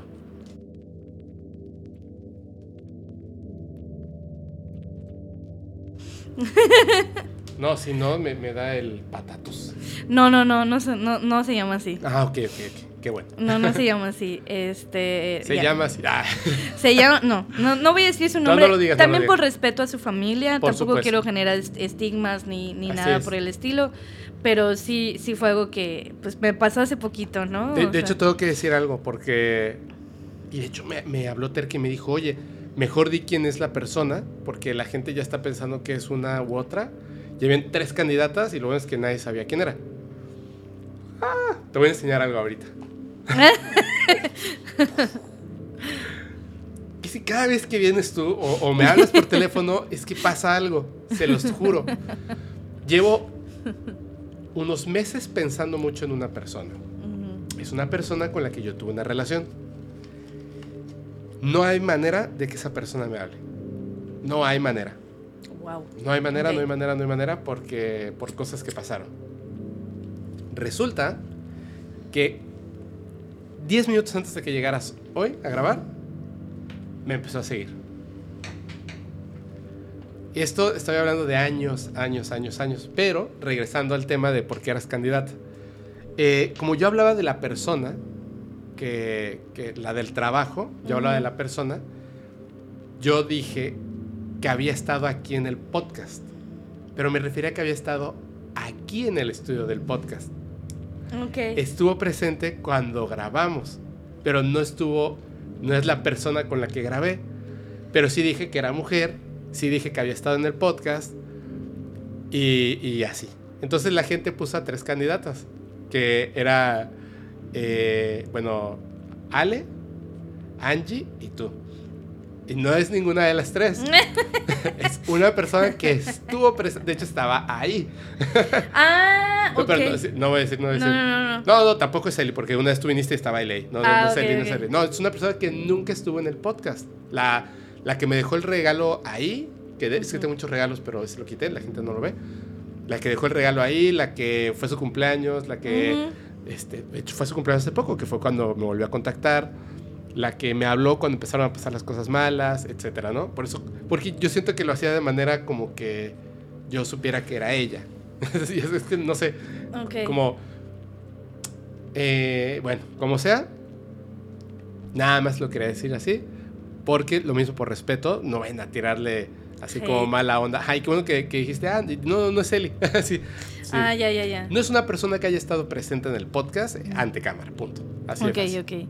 Sí, y tampoco estoy diciendo que seguramente lo que apareció detrás de mí era ella. Es una hipótesis, ¿no? O sea, Yo pero sí me hace creo sentido. porque, porque me hace sentido. De hecho, de hecho creo que, que todas las cosas que pasaron, todas las cosas que pasaron, literal, todas tienen que ver con algo ahí y el regalo estaba ahí. Todas. Es como que siento que a lo mejor como que ahí se abrió un canal y como una puerta de entrada de muchas un cosas. portal, sí. Y este, y pues si tú traías a esta persona ahí pegadita, pues obviamente se, se, se entrometía por esa puerta, ¿no? Sí, Era como más fácil. probablemente. Creo que puede ser así. Probablemente, Sí, De hecho, pero ya se acabaron esas cosas. sí, sí. No, de hecho se percibe muchísimo más. Se siente bien sí. limpio, ¿no? Se, Se- siente sí, bien. sí, completamente. Y Sí. la velita y esto funciona. Sí, incluso eh, la otra vez, eh, igual viendo los, el- los podcasts en donde he, he estado acompañándote, de repente eh, yo me pongo así, pues para canalizar. Ok, ¿No? no, sabía. Y, a- o sea, cuando tú me veas as- a- hablando así contigo es porque estoy canalizando, ¿no? Ok, Entonces yo me, me, me descubrí eh, viendo los videos que te la pasabas que me, así, me ¿no? la pasaba yo así, como canalizando, ¿no? Ah, Y este, y dije, claro, porque estaba yo percibiendo lo que estaba habiendo, pero tampoco estaba yo así como, ah, mira, ah, que no sé qué. No, no, no me gusta sí, hacer eso. te ¿no? sugestionas y entonces Exactamente. pues eh, se, No, y se a otras eso. personas también, Claro. a los que están a mi alrededor y se empieza a generar ese, ese tema, ¿no? Tengo un problema. ¿Qué pasó? Tenemos que hablar ya de también Sí. del, del tema del que yo, pero quería hacer un preámbulo, pero me estaba doliendo la cara. Porque estás sonriendo mucho y estás así, estás gesticulando mucho, ¿no? Pero siempre me está doliendo mucho la cara. Espero que no sea algo malo. Échate agua florida. A ver, es que, eh, perdón y que prr, corté hacia eso. Es que siento que, que, que tenemos que tener mucho cuidado. Por eso también, qué bueno que sea contigo, que se vaya a hablar de este tema. Advertencia para la gente que escucha o mira este programa. Justamente este tema del que voy a hablar es importante que sean muy serios, sean muy abiertos de mente y al mismo tiempo que tengan mucho cuidado con la información que pueden obtener al respecto. Siempre es importante estudiar más allá de eso. De hecho, me he topado que con este tema, aunque yo ya conocía muchas de las cosas que estaban ahí, hice una, una bibliografía de muchos datos que son literalmente desde históricos hasta temas que, que tienen que ver con esto. Sin embargo, eh, voy a empezar con una pregunta. Te la voy a hacer a ti. ¿Tú crees que existe este llamado nuevo orden mundial? O sea, Personas de poder que quieren controlar toda Sí. la vida del, del ser humano y más allá de eso. sí, sí, sí. Poder, dinero, espíritu. Completamente, sí. Sí creo que hay, hay más mentes, ¿no? O sea, incluso, me, digo, no es, no estoy asegurando nada tampoco, que el, ay, ¿cómo se llama? En el apocalipsis, Ajá. la bestia, ¿no? Es, eh, tiene muchas cabezas y siete coronas, tiene siete cabezas y siete Sí. coronas. Sí. Eh, que eso son muchas mentes, muchas personas con mucho poder. ¿no? Eh, Y la- el poder tiene que ver tanto desde lo económico, lo político, lo espiritual, lo religioso, los- porque lo espiritual y lo religioso son dos cosas completamente diferentes, Sí. ¿no? sí, Entonces, así es. entonces hay siete poderes de por medio y así, entonces creo que metafóricamente, ¿no? Pudiera referirse a, a eso, ¿no? O sea, imagínate este Juan, ¿no? El, eh, no, no, era, ¿no era Juan el, el que escribió el Apocalipsis? Ah, no, no, no sabré decir Este, exactamente quién fue. Este, este apóstol, ¿no? Que pues recibió, ¿no? Estas visiones, ¿no? De lo que iba a pasar en el futuro. Él desde, pues, su, su conocimiento, que vio muchas cosas, él, es- él describe lo que, lo que ve con lo que puede y, y obviamente eh, son muchas metáforas al respecto, ¿no? Entonces... eh, yo creo yo sí creo que recibió algún tipo de información que dentro de su entender lo interpretó de la manera en la que pudo y se puede interpretar que este orden mundial se puede llamar la bestia, ¿no? Ahorita vamos a llegar a eso. Sí. Pero lo que pasa es que necesito que la gente en este momento, de verdad, vamos a dejar sus creencias religiosas, de verdad. En este momento, de- pónganlas así en una cajita donde estén 100% seguras. Todo lo que diga en este momento, o sea, lo que vaya a decir hacia adelante, que puedan lastimar a sus creencias religiosas, que les, suelen, que les suenen contrarias a sus creencias religiosas, que les suenen contrarias a las cosas que han aprendido en la iglesia, en la Biblia y en otro tipo de creencias religiosas, hoy en este momento para que exista un canal de respeto y de apertura. Las ponemos un rato en una caja, las cerramos para que estén bien seguras, escuchamos con mente abierta y luego pasamos a otra cosa. Claro. Esto de lo que, va- de lo que voy a hablar tiene que ver con dos cosas. Uno, con creencias religiosas, que son eso, creencias, son interpretaciones de cosas que no se entienden. Idiosincrasia. Y la otra, está- vamos a hablar de un ser superpoderoso, no el más poderoso, por cierto, y no estoy hablando de Dios definitivamente, estoy hablando de otro ser superpoderoso que ha sabido entrometerse en la historia de la humanidad, ha sabido controlar a la humanidad, ha sabido esconderse a simple vista, ha sabido controlar nuestras mentes a un grado que yo diría ha hecho un trabajo excelente. Pero este ser no tiene buenas intenciones. Es muy claro que no tiene buenas intenciones y yo estoy convencido de que existe por la manera en la que, en la que surge. Es decir, si tú, si a ti nunca te hubiesen eh, infundado una religión, Impuesto. impuesto una religión, si tú hubieses nacido, por ejemplo, Agnóstica. Sí, pero, pero vamos a decirlo así. Tú naces en una, eh, en una comunidad indígena en el Amazonas, no tienen ni idea de quién es Jesucristo, pero, pero ni idea. Nunca han visto una imagen religiosa.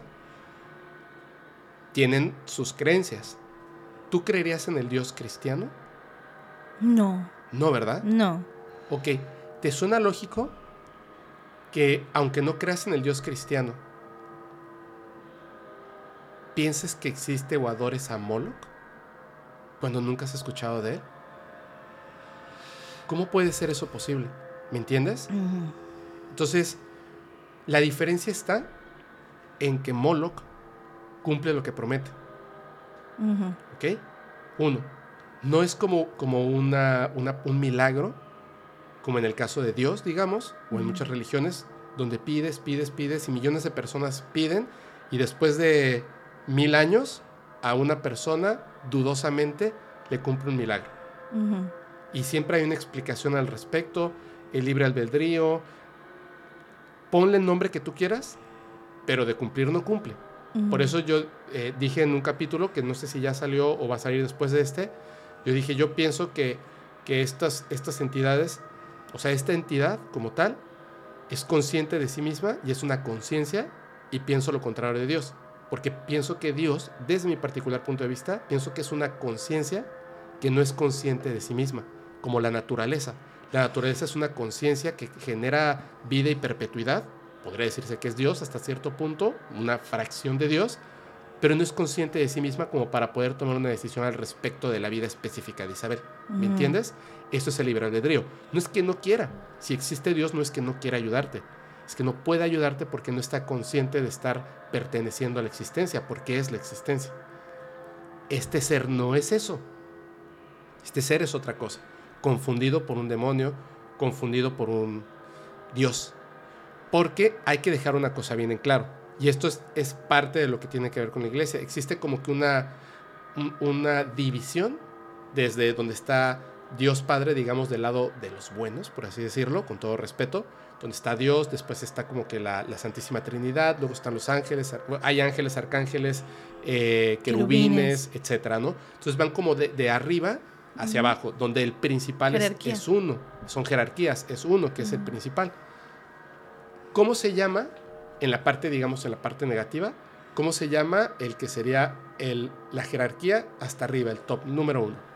¿Quién es? De... De la religión católica. Es Yahvé, Jehová. No, no, pero de la parte de los malos. Ah, eh, Lucifer, no, Lucifer está abajo, es el diablo, es el demonio. El diablo. Ajá. Eso es una cosa que, que, haciendo este estudio, comprendí un montón de cosas que dije, wow, qué, qué interesante. Lucifer no es el diablo. No, ojo. No es. Ojo, eso, es así. Lucifer no es el diablo. Lucifer está abajo del diablo. Está eh, Lucifer, Baphomet y otros. Pero hay una cosa. Así como la Santísima Trinidad es a su vez Dios, de este lado, este grupo de demonios son a su vez el demonio. ¿Ok? la suma es como la representación, el deseo, el pensamiento, características que en sumatoria hacen a uno solo, pero por sí solos son conciencias mm. únicas, solitarias. En suma y hacia abajo hay diversas como rangos, donde están, por ejemplo, ahí están los arcontes, que están más abajo, que vendrían siendo como los arcángeles, los arcontes, que eso los entrometieron, perdón, los metieron tiempo después, porque los arcontes por principio no tienen que ver con la religión. De hecho, hay una cuestión ahí como metafísica que está por separado. O sea, es, tú sabes que esta, esta, la Biblia como tal, y perdón, por eso dije, pongan esto un momento en una cajita. Claro, por supuesto. Es la suma de muchas cosas, porque, digamos, de religiones paganas. Paganas porque no eran cristianas, donde las, las suman para que cobre sentido y entonces hacen un, una religión monoteísta hace una religión única para poder cobrar un diezmo. Pero no era para la iglesia, era para, eh, para el gobierno. O sea, el gobierno se ve bien vivo y pum, hizo una sola religión. Entonces, por ejemplo, crea la Navidad a partir de la Saturnalia. La Saturnalia, sí, el, dios Sol. Ajá. Para el nacimiento de Saturno. De, Saturno. Saturno hacía algo, por eso era el dios Sol. ¿Sabes qué hacía Saturno con sus hijos? Eh, se los ¿No era este Cronos? También. Sí, los se los comía. Saturno y Cronos hasta cierto punto llegan a ser el mismo, aunque son distintos. Saturno y Cronos. ¿Qué hacían con ellos? Las, bueno, eh, Cronos, se comía a sus hijos. Cronos se comía a sus hijos. Saturno los quemaba, los consumía. Okay. Se supone que el fuego es purificador. Cuando, y así dato, por eso es importante como, como de repente revisar las cosas.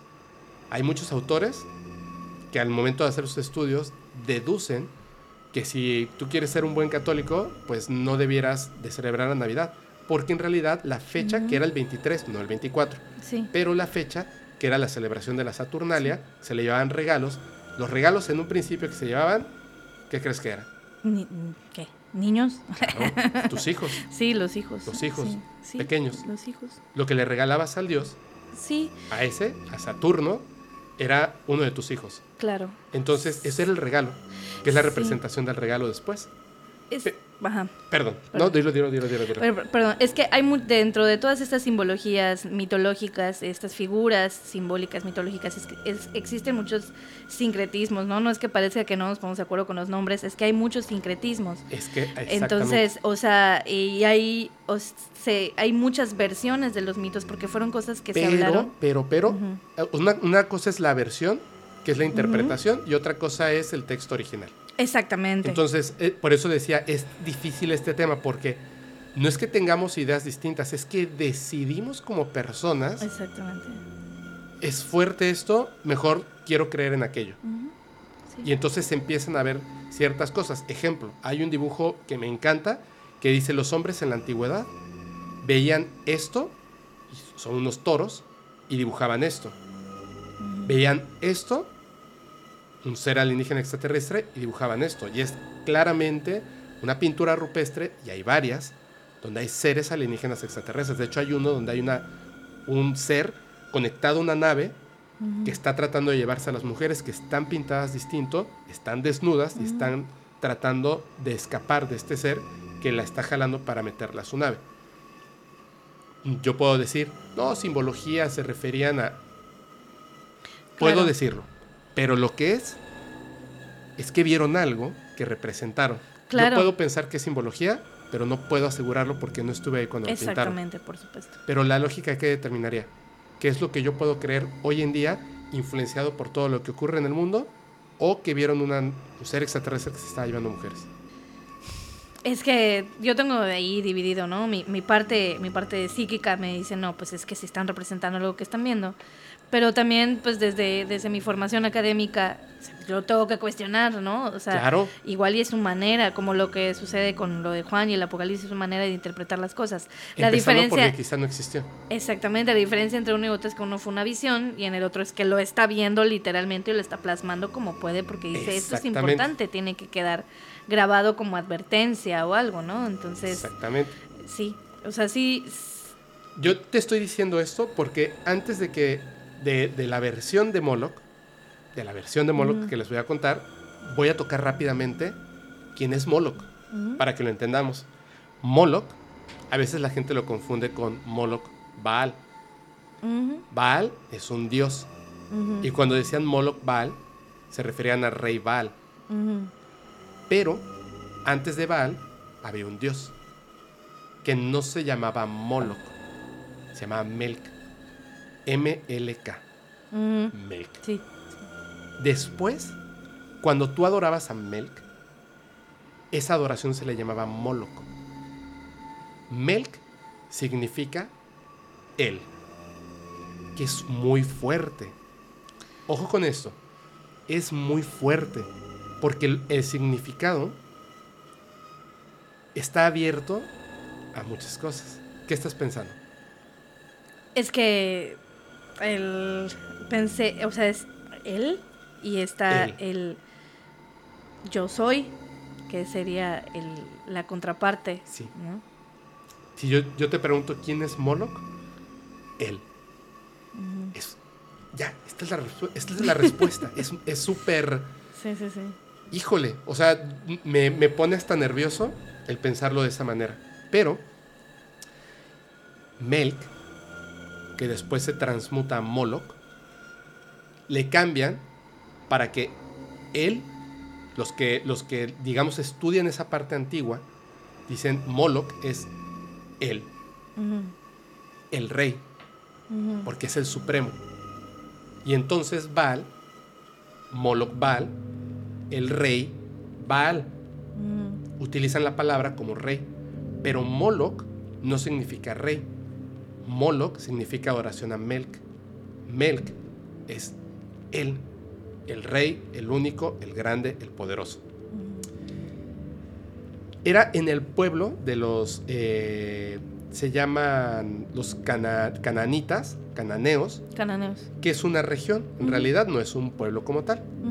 Ellos fueron unos de los primeros, no fueron los primeros, pero fueron unos de los primeros porque era una región bastante grande que empezaron a adorar esta figura de Moloch. Pero también los fenicios lo hacían. De hecho, los fenicios eran los que específicamente le decían Moloch Baal, pero no siempre. A veces era solamente Baal, pero este es otro. Este es uno. ¿Por qué, por qué estoy haciendo esas referencias? Yo digo, es mi teoría, que a lo largo del tiempo él se ha ido escondiendo cuando le conviene. Se agazapa, se esconde y resurge desde las sombras cuando es conveniente otra vez.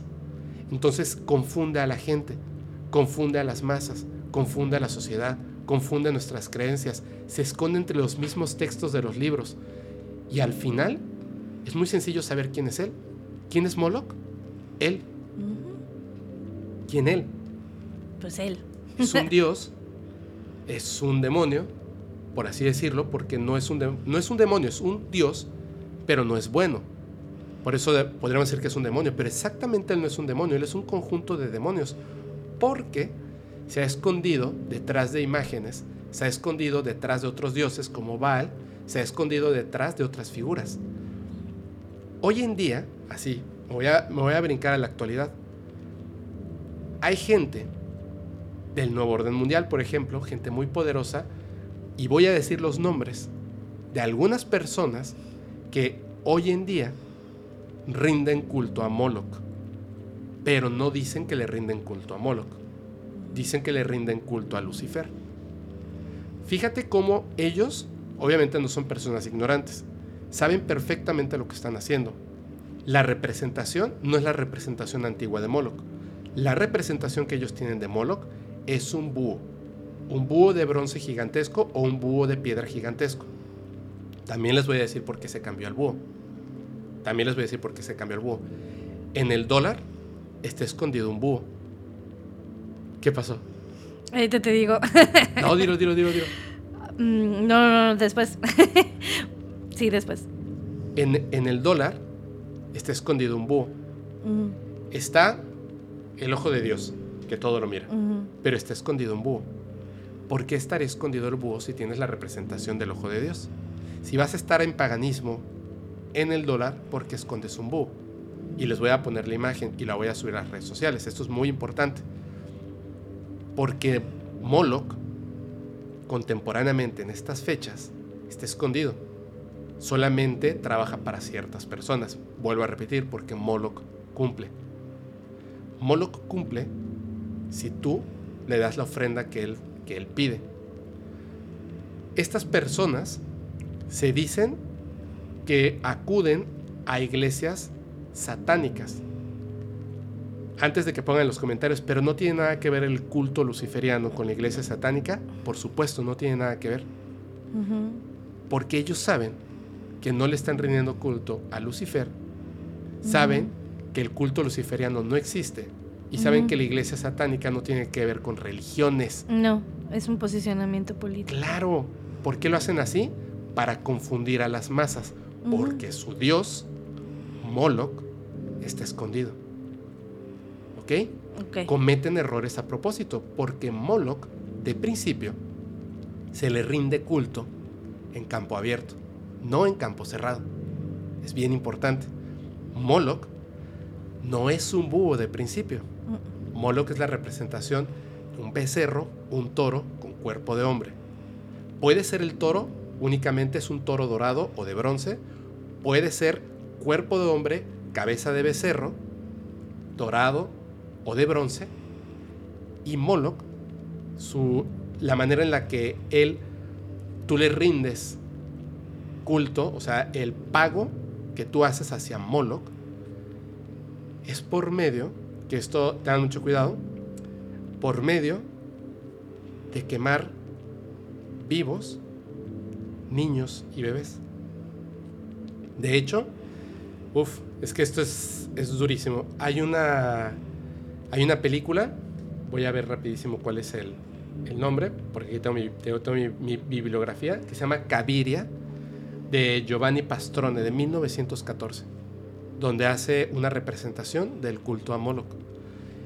Tenían una estatua gigantesca, dorada, que está, al ser en blanco y negro, pues no se ve que sea dorado, pero es dorada, donde en las manos, para empezar, está, es eh, de bronce lo calentaban, estaba ardiendo, y entonces en las manos colocaban a los niños y con unas cadenas jalaban para que fuera levantando las manos, se las llevaba a la boca que tenía abierta el becerro.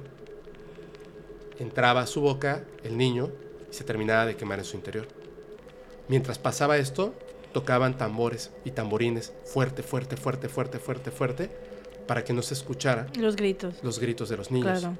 Los padres que llevaban a sus hijos y que los entregaban a sus bebés de menos de siete días, niños muy pequeños, cuando los entregaban, tenían que ver el proceso, tenían que sentirse orgullosos, no podían llorar ni hacer muecas, porque tenían que respetar y sentirse orgullosos de lo que estaban haciendo.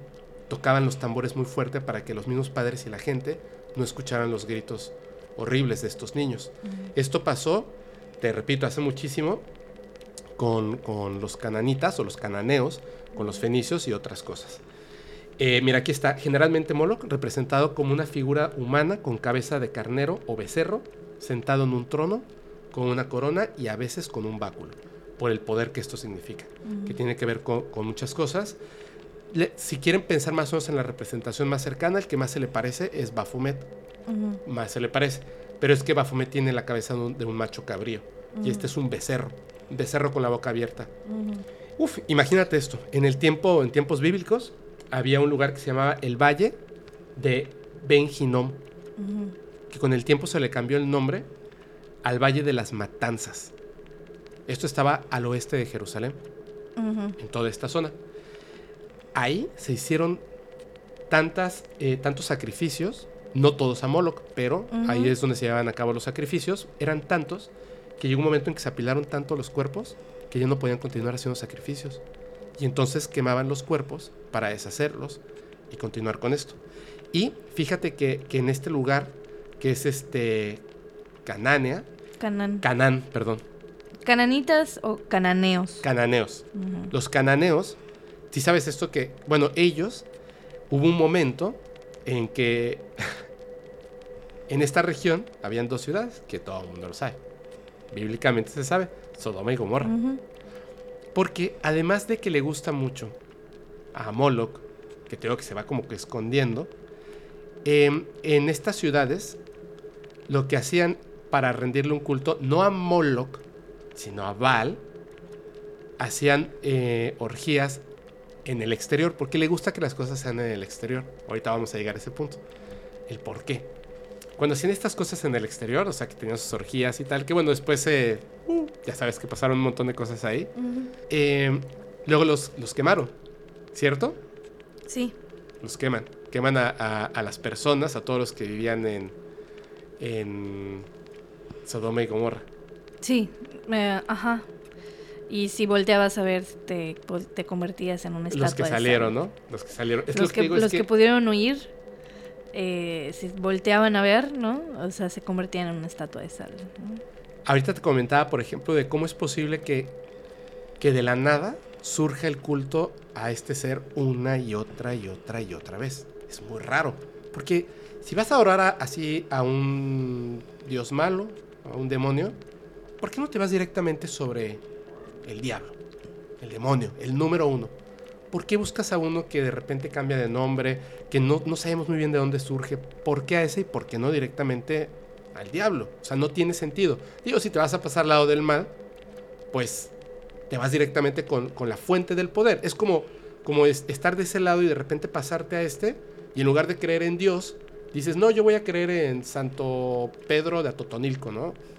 O sea, ¿por qué? Porque no directamente en Dios, porque no en la fuente, en lo grande, en lo fuerte porque supuestamente Moloch se presenta, porque se esconde y llega en el momento adecuado. Por ejemplo, tú vas a estar, todo el mundo sabe esta historia, porque hasta hay películas, incluso si no eres católico, creyente, cristiano, etcétera, donde Moisés, que, va con su pueblo. El éxodo. Va con su pueblo y de repente eh, dice: Aguántenme aquí un momentito, porque voy a subir a este cerro, voy a hablar directamente con Dios, ¿no? Se va y regresa 40 días después con las tablas de los diez mandamientos. ¿Qué estaba haciendo el pueblo israelí en ese momento? Adorando a un becerro de oro. Exactamente. ¿Sabes quién es el becerro de oro? Pues Moloch. Claro. Perdón, te quiero, te quiero interrumpir un momentito. hacer, un, hacer un paréntesis. Hay, hay otra versión de, pues, de la era del carnero. Ajá que tiene que ver con los sumerios. Sí. Con Marduk. Sí. Que se supone que es un Anunnaki, ¿no? ¿Y, Marduk? ¿A qué te suena? sí, claro. Sí, sí, que Marduk es, eh, o sea, también su otro sincretismo es eh, el dios de la guerra, que es Marte, se le relaciona con Marte.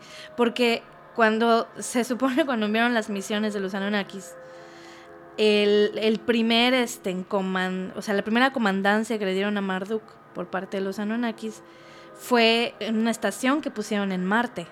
¿Ah, sí? Exactamente. Eh, la, primera, o sea, la, primera misión que él recibe de Anu, eh, el que era el, pues el rey de todos los Anunnakis, este, es justamente una comandancia en, en Marte. Ok. Porque habían enviado, no recuerdo el nombre, a otra, a otro, a otro Anunnaki que pues había traicionado dos veces a Anu, y lo enterraron allá, en Marte, por eso se ve una cara en Marte, que es la cara de este ser que no me acuerdo cómo se llama. Entonces él, él estaba encargado de esa estación que pusieron ahí, eh, Marduk. Por eso, por eso es, es, lo relacionan con Marte los romanos, ¿ok? Que es el es Ares, el dios de la guerra. Y cuando, eh, cuando se empezó a expandir su única religión, porque en, en, cuando derrocaron él, entra como en una guerra con, los demás, ¿no? Él quiere gobernar y todo. Entonces, este, y, se, y también se deshacen las, pues la, las religiones eh, lunares, o sea, de las diosas lunares, se imponen a, este, se impone este, esta entidad, este Marduk, y empieza a tomar todos estos territorios. Eh, se le llama la era del carnero, lo que lo representa él es un carnero, ¿no? híjole. A lo mejor tiene, tiene, mucho. Claro, es que es lo que es lo que yo decía con los sincretismos, ¿no? Y cómo los interpretamos en diferentes culturas. Exactamente. Extraño que se, llamen muy parecidos, ¿no? Claro. Extraño, que y no. Las figuras. Exacto. Extraño y no al mismo tiempo, ¿no? Porque, o sea, lo que estábamos diciendo hace un ratito, o sea, la gente está describiendo lo que está viendo, ¿no? Entonces, sí, pues obviamente aún, ¿no? Es que eso es lo que, lo que a mí me causa. A ver, ¿Qué, puede llevar? No, importa la, época, porque es muy fácil y es muy tonto, perdón que lo diga, decir, no, es que en esa época estaban locos. No, no estaban locos. No es que en esa época eran ignorantes. No, no eran ignorantes. Lo que pasa es que son ignorantes de lo de hoy, de la tecnología, etcétera. Pero nosotros somos ignorantes de lo que va a pasar dentro de 100 años.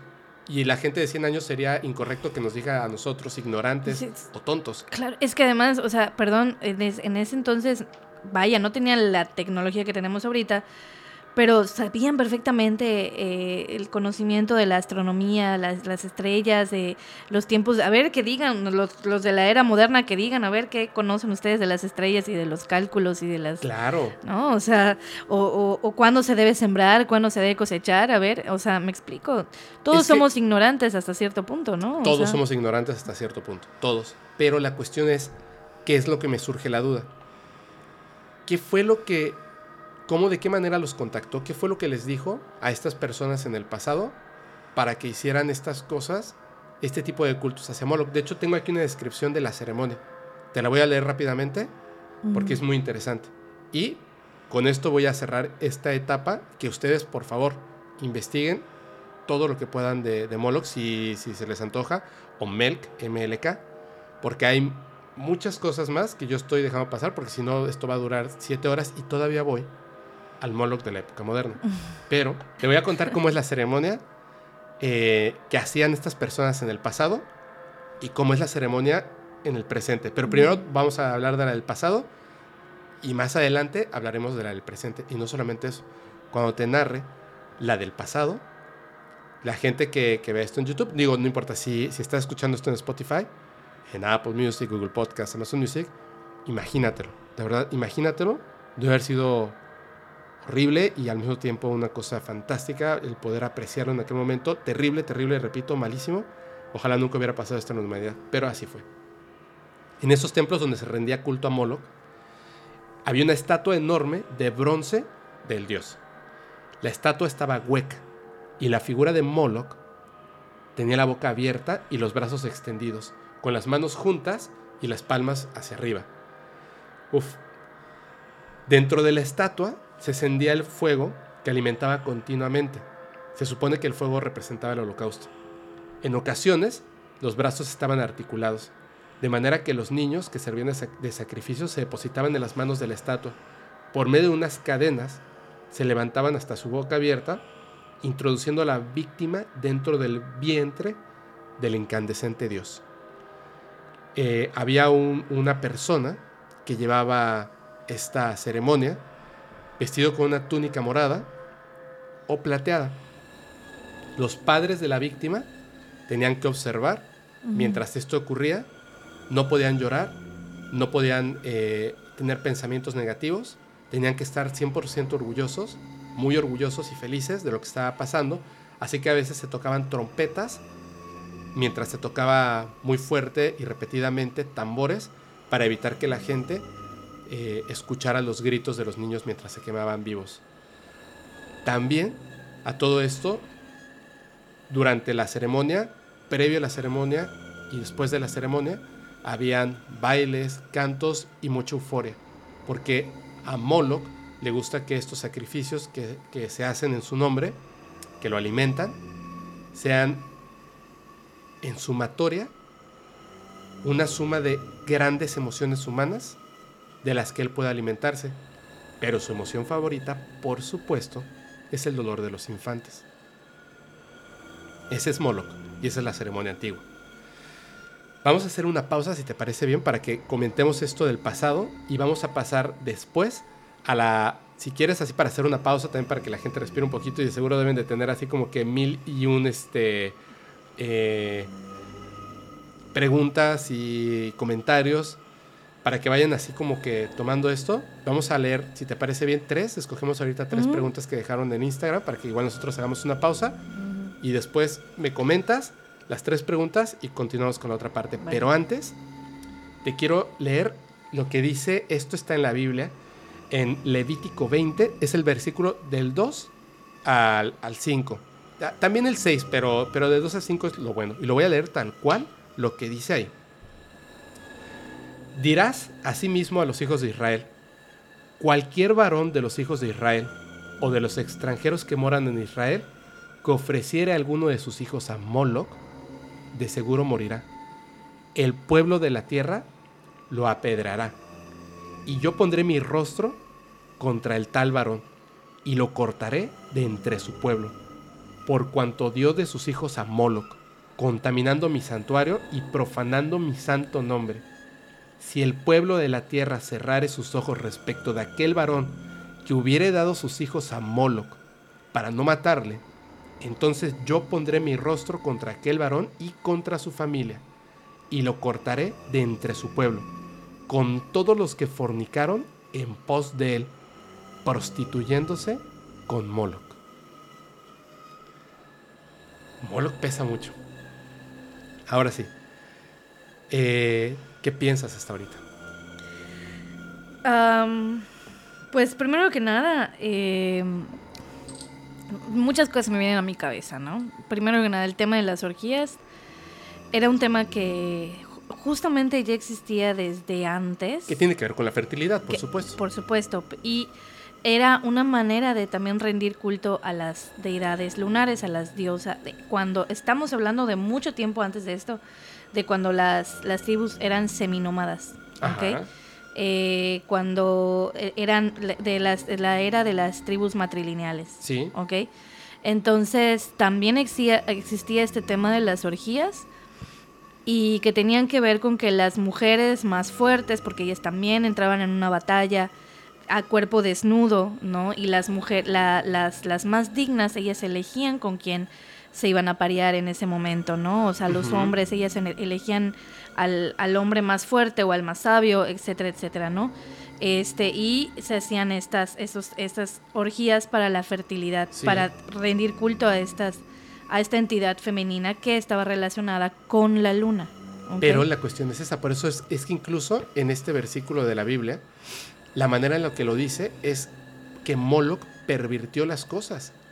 Exactamente. Y es lo que pasa entonces ahí en Sodoma y Gomorra. O sea, ya existía esto, pero él llegó a pervertirlo porque él gusta de esto, no por fertilidad. No, no, no, es a, lo que yo voy es que cuando se cuando los hombres derrocan a estas tribus matrilineales e imponen a las deidades solares, toman muchas muchas características de estos rituales, Así Este y las transforman a su modo. Las pervierten muchas veces. Marduk es una de esas deidades, ¿ok? Que era, era una deidad solar ¿no? O sea, era, era conocido como una de, era un hombre, ¿ok? O sea, no era una diosa o no era un dios sin género, era un dios hombre, sí. ¿ok? Y este eh, deshizo muchos templos de las, de las diosas, sí. Entonces, eh, es una, te digo, son, son cuestiones de sincretismos y, pues, y también de cómo se van adaptando a estas. Pero tiene que ver muchísimo con lo que estás diciendo, porque el, culto a Molo que el día, o sea, ahora hay unas reglas. Uno es que las mujeres no pueden asistir como, o sea, sí pueden asistir, pero no como figuras de poder. No. Pueden asistir para el sexo. Exactamente. Al, para el servicio de. O para el servicio de. Pero ellas no pueden formar parte, digamos, del, círculo de Moloch. No. Son puros hombres. No, son puros hombres. Sí. Exactamente. Porque es, una cuestión masculina. Sí. puramente masculino. Hombres desde la masculinidad, ¿no? Híjole, o sea, sí está horrible eso, pero... Entonces, eh, esa, es, esa es una cosa, ¿no? O sea, eh, y otra cosa es que igual desde antes, en las tribus antes de las de Abraham, ¿ok?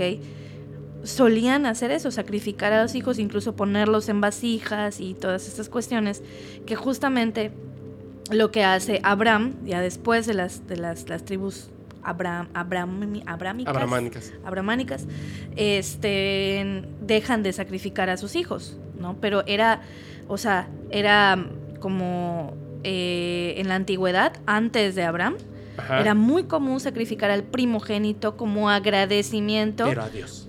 Exactamente, a Dios, pero y se supone que, o sea, Abraham iba a más a sacrificar a su hijo y llega un ángel y le dice, no, no lo mates, mejor mata a este cordero. Sí. Y es que se cambia, ahí él cambia las cosas. Dice, bueno, yo no voy a sacrificar a, mis, a mi hijo, sino que voy a sacrificar a un animal, a Dios, ¿no? Entonces, esto, igual está terrible. Claro, o sea, claro, pero, pero fíjate esto, o sea, lo que nosotros sabemos de lo que supuestamente quería eh, Dios exigía la muerte del primogénico, del primogénito y después con todas estas... Y luego manda a su hijo también a que lo... ¿No, crees que ¿No crees que a lo mejor hay un error ahí de interpretación al momento en que hicieron esa mezcolanza de cosas y también se pueda deber a este mismo ser? Pudiera ser. O sea, digo, la única manera de saberlo sería conseguir una máquina del tiempo y averiguar qué está pasando, ¿no? Oh, ¿Eso está pasando el día de hoy? No, no, no, no. O sea, en ese entonces, hablando de la antigüedad, ¿no? Pero ahorita eso está pasando. Pasó hace 1500 años. No tanto. O sea, cuando, sí, claro, cuando se hizo el, el, creo que se llamó, si no me equivoco, espero no equivocarme, creo que se llamó el consenso de Babilonia, que fue cuando juntaron todas estas culturas paganas y construyeron una sola, que es la religión católica. Mm, bueno, eh, no es el, concilio de Trento. Claro, así es. Eh, cuando cuando, cuando se juntan políticamente porque quieren hacer una sola religión, porque era un relajo que hubieran tantas, era politeísta. después de Constantino, o sea, después de la muerte de Constantino. Sí, era cuando el César quería cobrar un impuesto a través de esto y hacen un... Sí, no, se llamaba así, el consenso de Babilonia. Bueno, o sea, lo que pasa es que... Fue 500 años después de la muerte de Cristo. 300. Y hacen lo que hoy conocemos como el Nuevo Testamento, por ejemplo. Sí. Y construyen, de la información que tenía, sacan información y dejan una parte del Viejo Testamento, que después encontraron los rollos del Mar Muerto y, ah, sí, bla, bla, bla. Mm, nos escondemos. Sí. Porque no decía lo que decía ahí. Claro. Porque los rollos son antiguos. Sí. Lo que pasa es que, ah, bueno, la cuestión, históricamente hablando, o sea, Constantino se topa con un pueblo dividido. ¿Ok? Estaban eh, los romanos olímpicos, o sea, que rendían culto a los dioses olímpicos. Estaban los cristianos y estaban los musulmanes. Sí. Los, musulmanes y luego los judíos, ¿no? Principalmente los judíos. Pero eso fue hace 1800, 1700 años, dices. Eso, eso fue cuando se hizo el concilio en donde se juntaron las escrituras para formar a la iglesia, para, para dar fe y legalidad de la iglesia cristiana, porque estaba habiendo mucha división y Constantino, yo no quiero ser un emperador de un pueblo dividido, entonces él... Donde habían religiones que decían, no, le pagues al, César. Legaliza el, cristianismo porque era ilegal. Y lo, lo, fusiona con la parte política para que le entre dinero al pueblo. Del pueblo bueno, o sea, permite que estén involucrados en la política porque si ya son una cuestión, ya sabes, cultural ahí y tiene, tienen que estar involucrados para que se puedan tomar decisiones en cuanto a las diferentes idiosincrasias, ¿no? Claro. Entonces, para que pueda haber un orden, pues tenían ellos que ser partícipes de cuestiones de derecho y así, ¿no? Acuérdate que ante todo los romanos eran eh, el derecho, ¿no? Entonces, eh, ah, pues yo sé. No sé de dónde salió esa idea. Como mujer lo, lo cuestiono, por supuesto, ¿no? Mm, como persona, ¿no? sí, pero las mujeres éramos ciudadanos de, ciudadanas de segunda, empezando, por, ahí. ¿no? Entonces, digo, lo, el, históricamente hablando, estamos hablando de esa parte. Por eso yo lo, concilio, lo, lo conozco como el concilio de Trento, algunos lo conocen como el concilio de Nicea. O, creo que es ese, creo que es ese Que es cuando escriben, entonces dicen, bueno, vamos a, tomar estas, estas, estos escritos. Que esos, por ejemplo, agarran y ponen la Y se forma el Antiguo Testamento. Sí, ¿no? el Nuevo Testamento. No, primero forman el Antiguo ah, y luego forman el Nuevo Testamento. ¿ok? Entonces, hasta donde yo sé, eso fue como 350 años o 400. Ahorita, ahorita lo, lo googleo eh, para tener más o menos la Después de Cristo, después de la muerte de Cristo. Entonces, esa fue la cuestión. La, la otra es que cuando Constantino muere, los cristianos lo bautizan. ¿Ok? Y él se convierte en el primer emperador romano cristiano. Sí. Y es cuando los cristianos se apoderan de la política para poder, este, pues, ya controlar a todos, ¿no? Y e imponer una misma religión, que es cuando ya le ponen el catolicismo, que es la iglesia universal. Sí, que es una iglesia-estado. Exactamente, ¿no? Entonces, esa, esa cuestión, o sea, es, hasta donde yo sé la, parte histórica. Y em, que es igual cuando empiezan a derrocar a las deidades olímpicas, se queman los, se que, o sea, destruyen la, biblioteca de Alejandría, incluso Hipatía, o sea, es cuando ellos, ellos fueron los que asesinaron a Hipatía de Alejandría, la filósofa, este, que ella fue la que, la primera en hablar de la elipse, ¿no? Que la Tierra se mueve exacto, no de, manera, circular, sino en elipse. en elipse, ¿no? Entonces, o sea, fue en esa época. Hay una película que habla de ella, perdón, intervención, que se llama Ágora, Sí, la caída del, la caída del, Imperio Romano. Entonces, es, es, es, en esa época cuando muere Constantino y se, se, desata todo ese caos a partir de fundar una, una sola iglesia política. Es que la gente no la aceptaba y había que imponerla. Exactamente. Entonces, y ahí fue cuando empezaron a desterrar, o sea, a, o sea, a alejar otra vez a los judíos, a los musulmanes y empezó a haber una, una, guerra religiosa que ya, o sea, técnicamente ya los, los romanos, o sea, para en ese entonces, para que los romanos como tales eh, pudieran acceder a la política, tenían que convertirse al cristianismo, ser romanos cristianos. o sea, hablando de un hecho histórico, ya no estamos hablando ahí de creencias, hablando de un hecho histórico. Sí conformaron la Biblia ahí. Sí, por supuesto, ese fue el origen de la Biblia. Entonces no podemos tomarlo hablando de estos temas, como decir, no, porque en la Biblia dice esto. Y, ojo que dije hablando de estos temas. Claro, por supuesto, por supuesto. Porque también estamos hablando de algo que no tiene un sustento. Porque yo no puedo decir, a ver, Moloch, preséntate, miren, aquí está, el señor tiene pues cabeza de becerro. Mm, tampoco puedo hacerlo, pero por eso les dije en un momento así, tomen las creencias, un momento, pónganlas en una cajita y no se molesten, vamos así poco a poco. ¿Por qué? Estamos dialogando. Sí, por lo siguiente es que duele, duele en, la creencia religiosa cuando se habla de un dios como Moloch. Sí, claro. Duele porque además, no, no, no, es un demonio, porque tiene cabeza de becerro. Sí, pero el demonio tenía cabeza de macho cabrío. Esta es una cabeza de becerro. Y aparte, es, sí, pero queman a los niños y, este, y se, lo, se lo dan. Sí, pero también en tu texto dice que a Dios. Entonces, ¿de dónde surge la maldad de un dios? ¿En qué momento se convierte en un demonio? ¿En qué momento se convierte en algo real? ¿Y cuándo es algo ficticio? Es, como... Te quedas como el meme de...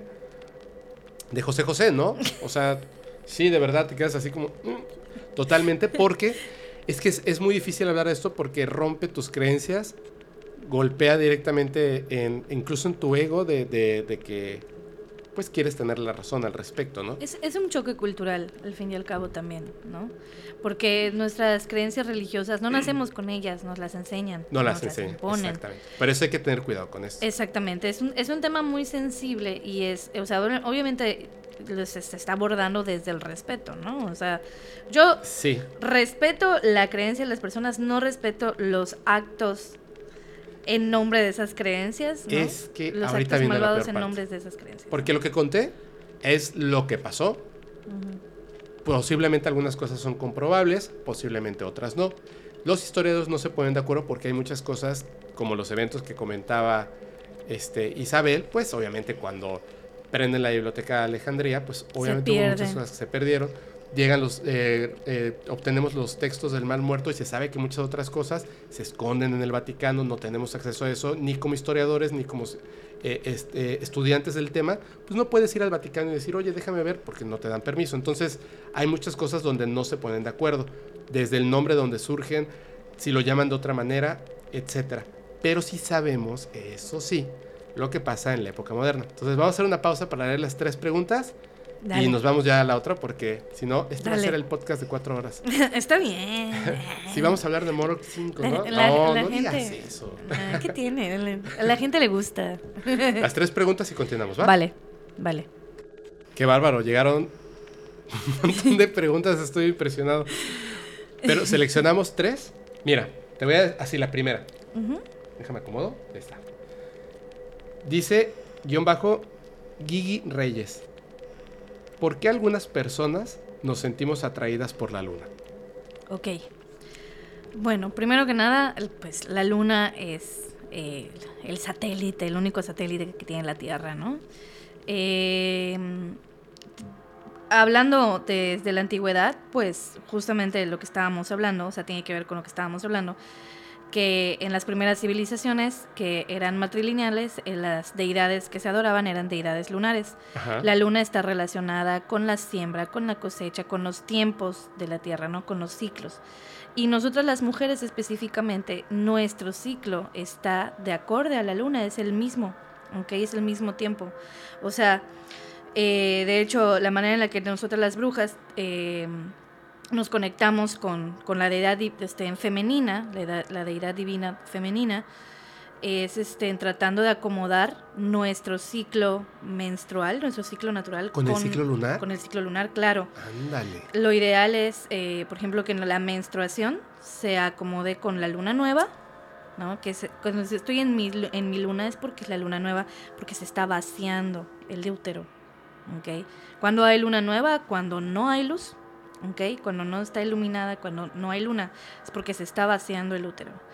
La luna creciente, que es la fase que sigue, es cuando el útero se está preparando para la fertilidad, que nuestra ovulación se acomoda con eh, la luna llena.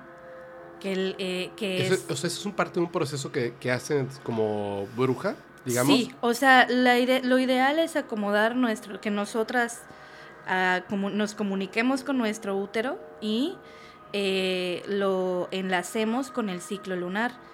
Entonces lo ideal es en eh, la ovulación, que es cuando se da la fertilización, que es cuando está el óvulo ahí listo para ser fecundado, es en la luna llena, ¿ok? Y ya en la luna creciente, pues es ese proceso, ¿no? De, que, de que crece el útero, ¿no? Otra vez. Entonces, por eso también los partos se dan, o sea, cuando dicen, está lleno el hospital de mujeres parturientas, es que es luna llena, está relacionado con eso, ¿no? Entonces, por eso las, las mujeres específicamente nos, nos identificamos con la luna, porque nuestros ciclos así van, es, es cada mes es, una luna llena o una luna nueva. O sea, la, cada luna nueva se da en un mes o cada luna llena se da en un mes. Entonces nosotros podemos contar nuestros ciclos a través de la luna, ¿no?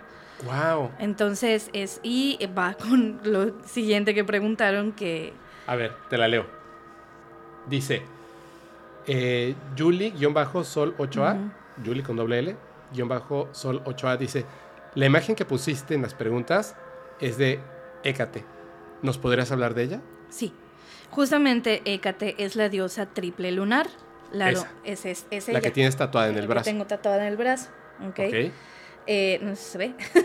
este, que es la doncella, la madre y la abuela. La doncella es la luna creciente. Ajá. La madre es la luna llena y la abuela es la luna menguante. Como lo que me platicaste el día de las cartas. Sí. sí. Ajá, perdón, ¿qué? No, no, no, es que algo así me contaste. Sí, sí, sí, justamente. Bueno, es que cuando tú fuiste a mi casa yo te presenté a, a, mi, pues, mi altar donde tengo a Hécate, ¿no? Yo ahora en este momento soy devota a la diosa Hécate, ¿ok? Eh, estoy aprendiendo, sigo aprendiendo de ella. Uno cuando dice, ay, no, tengo todo el conocimiento, es, está pecando de ego, ¿no? Entonces yo estoy constantemente aprendiendo y, y buscando sus señales, ¿no? Pero dime una cosa, es que por aquí veo un mensaje que dice, Hécate es mala. No, no. Lo que pasa es que se le relaciona con eso porque dentro de las mitologías está relacionada con el inframundo. Pero Hécate es una es, es, la deidad de los caminos. Sus principales símbolos son la serpiente, la antorcha, que ella es la que te cuida en los caminos, ¿ok? eh, que ella fue la que acompañó a Demeter, eh, o sea, ayudó a Demeter a buscar a Perséfone. Ok. Ok. Cuando la, la rapta Hades. Ok. Entonces, incluso fue Hécate la que ah, ilumina el camino de Perséfone cuando está saliendo del inframundo a ver a su madre. ¿ok? Se le conoce como la, también la diosa del buen corazón y ella es la protectora de las mujeres, principalmente de las brujas y de los brujos. Los hombres también le pueden rendir culto a Hécate. Ok. Entonces, siempre y cuando estén conscientes de que tienen que, ellos, los hombres, tienen que estar conscientes de su lado femenino. Hécate es una deidad femenina, es una deidad lunar, ¿ok? Y este, también sus animales son el búho o la lechuza y los perros, ¿ok? Protección y sabiduría.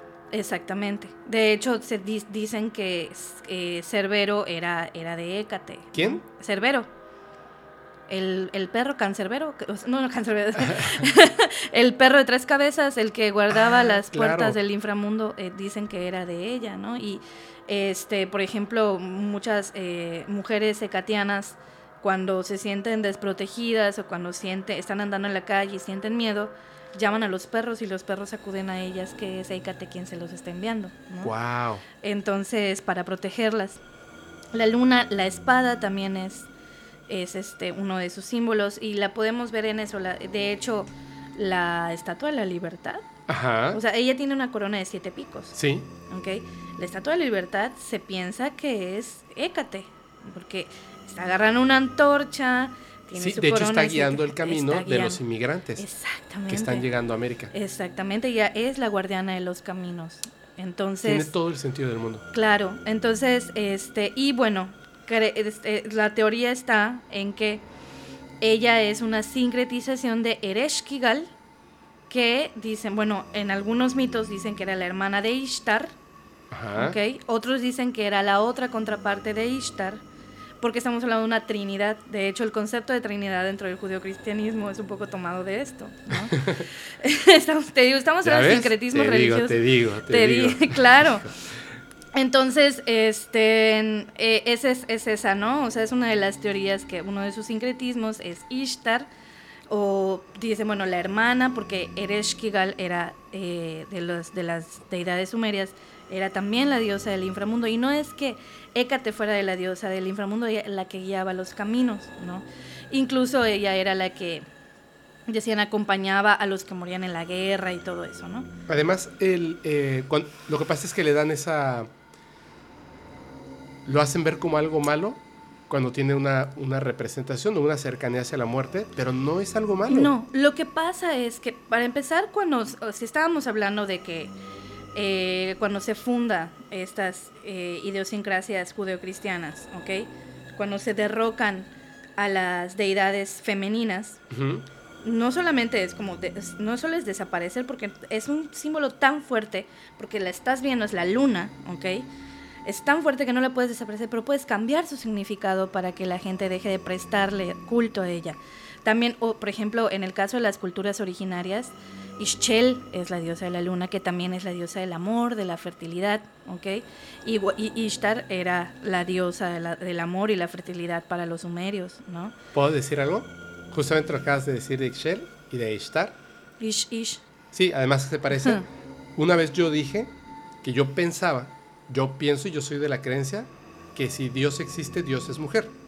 Y alguien eh, por ahí una vez me mandó un mensaje y me dijo, ¿puedes hablar de esa teoría que tienes? Y es muy claro porque tiene que ver con lo que tú acabas de decir. Es decir, yo no estoy negando la existencia de Dios, pero pienso, desde mi punto de vista, que Dios es como lo que se dice en algunas... Es extraño porque tiene que ver con esto, con algunos contactados extraterrestres que preguntan acerca de Dios y le dicen Dios es la perpetuidad. Dios la es, eternidad. es la eternidad, porque la eternidad es directamente la vida. O sea, tú estás vivo por una misión, perpetuar la especie, mantenerla. Ese concepto es Dios. Y si antiguamente, principalmente, los dioses, diosas, que específicamente tratan ese tema, son mujeres. La fertilidad, la perpetuidad, la luna, o sea, tiene sentido desde mi punto de vista que la fertilidad es exactamente la eternidad, es la perpetuidad. Sin eso no podemos seguir existiendo. Claro. Por lo tanto, los dioses o las diosas más fuertes son mujeres por historia y tiene sentido que Dios, si tiene una característica, es que debe ser mujer.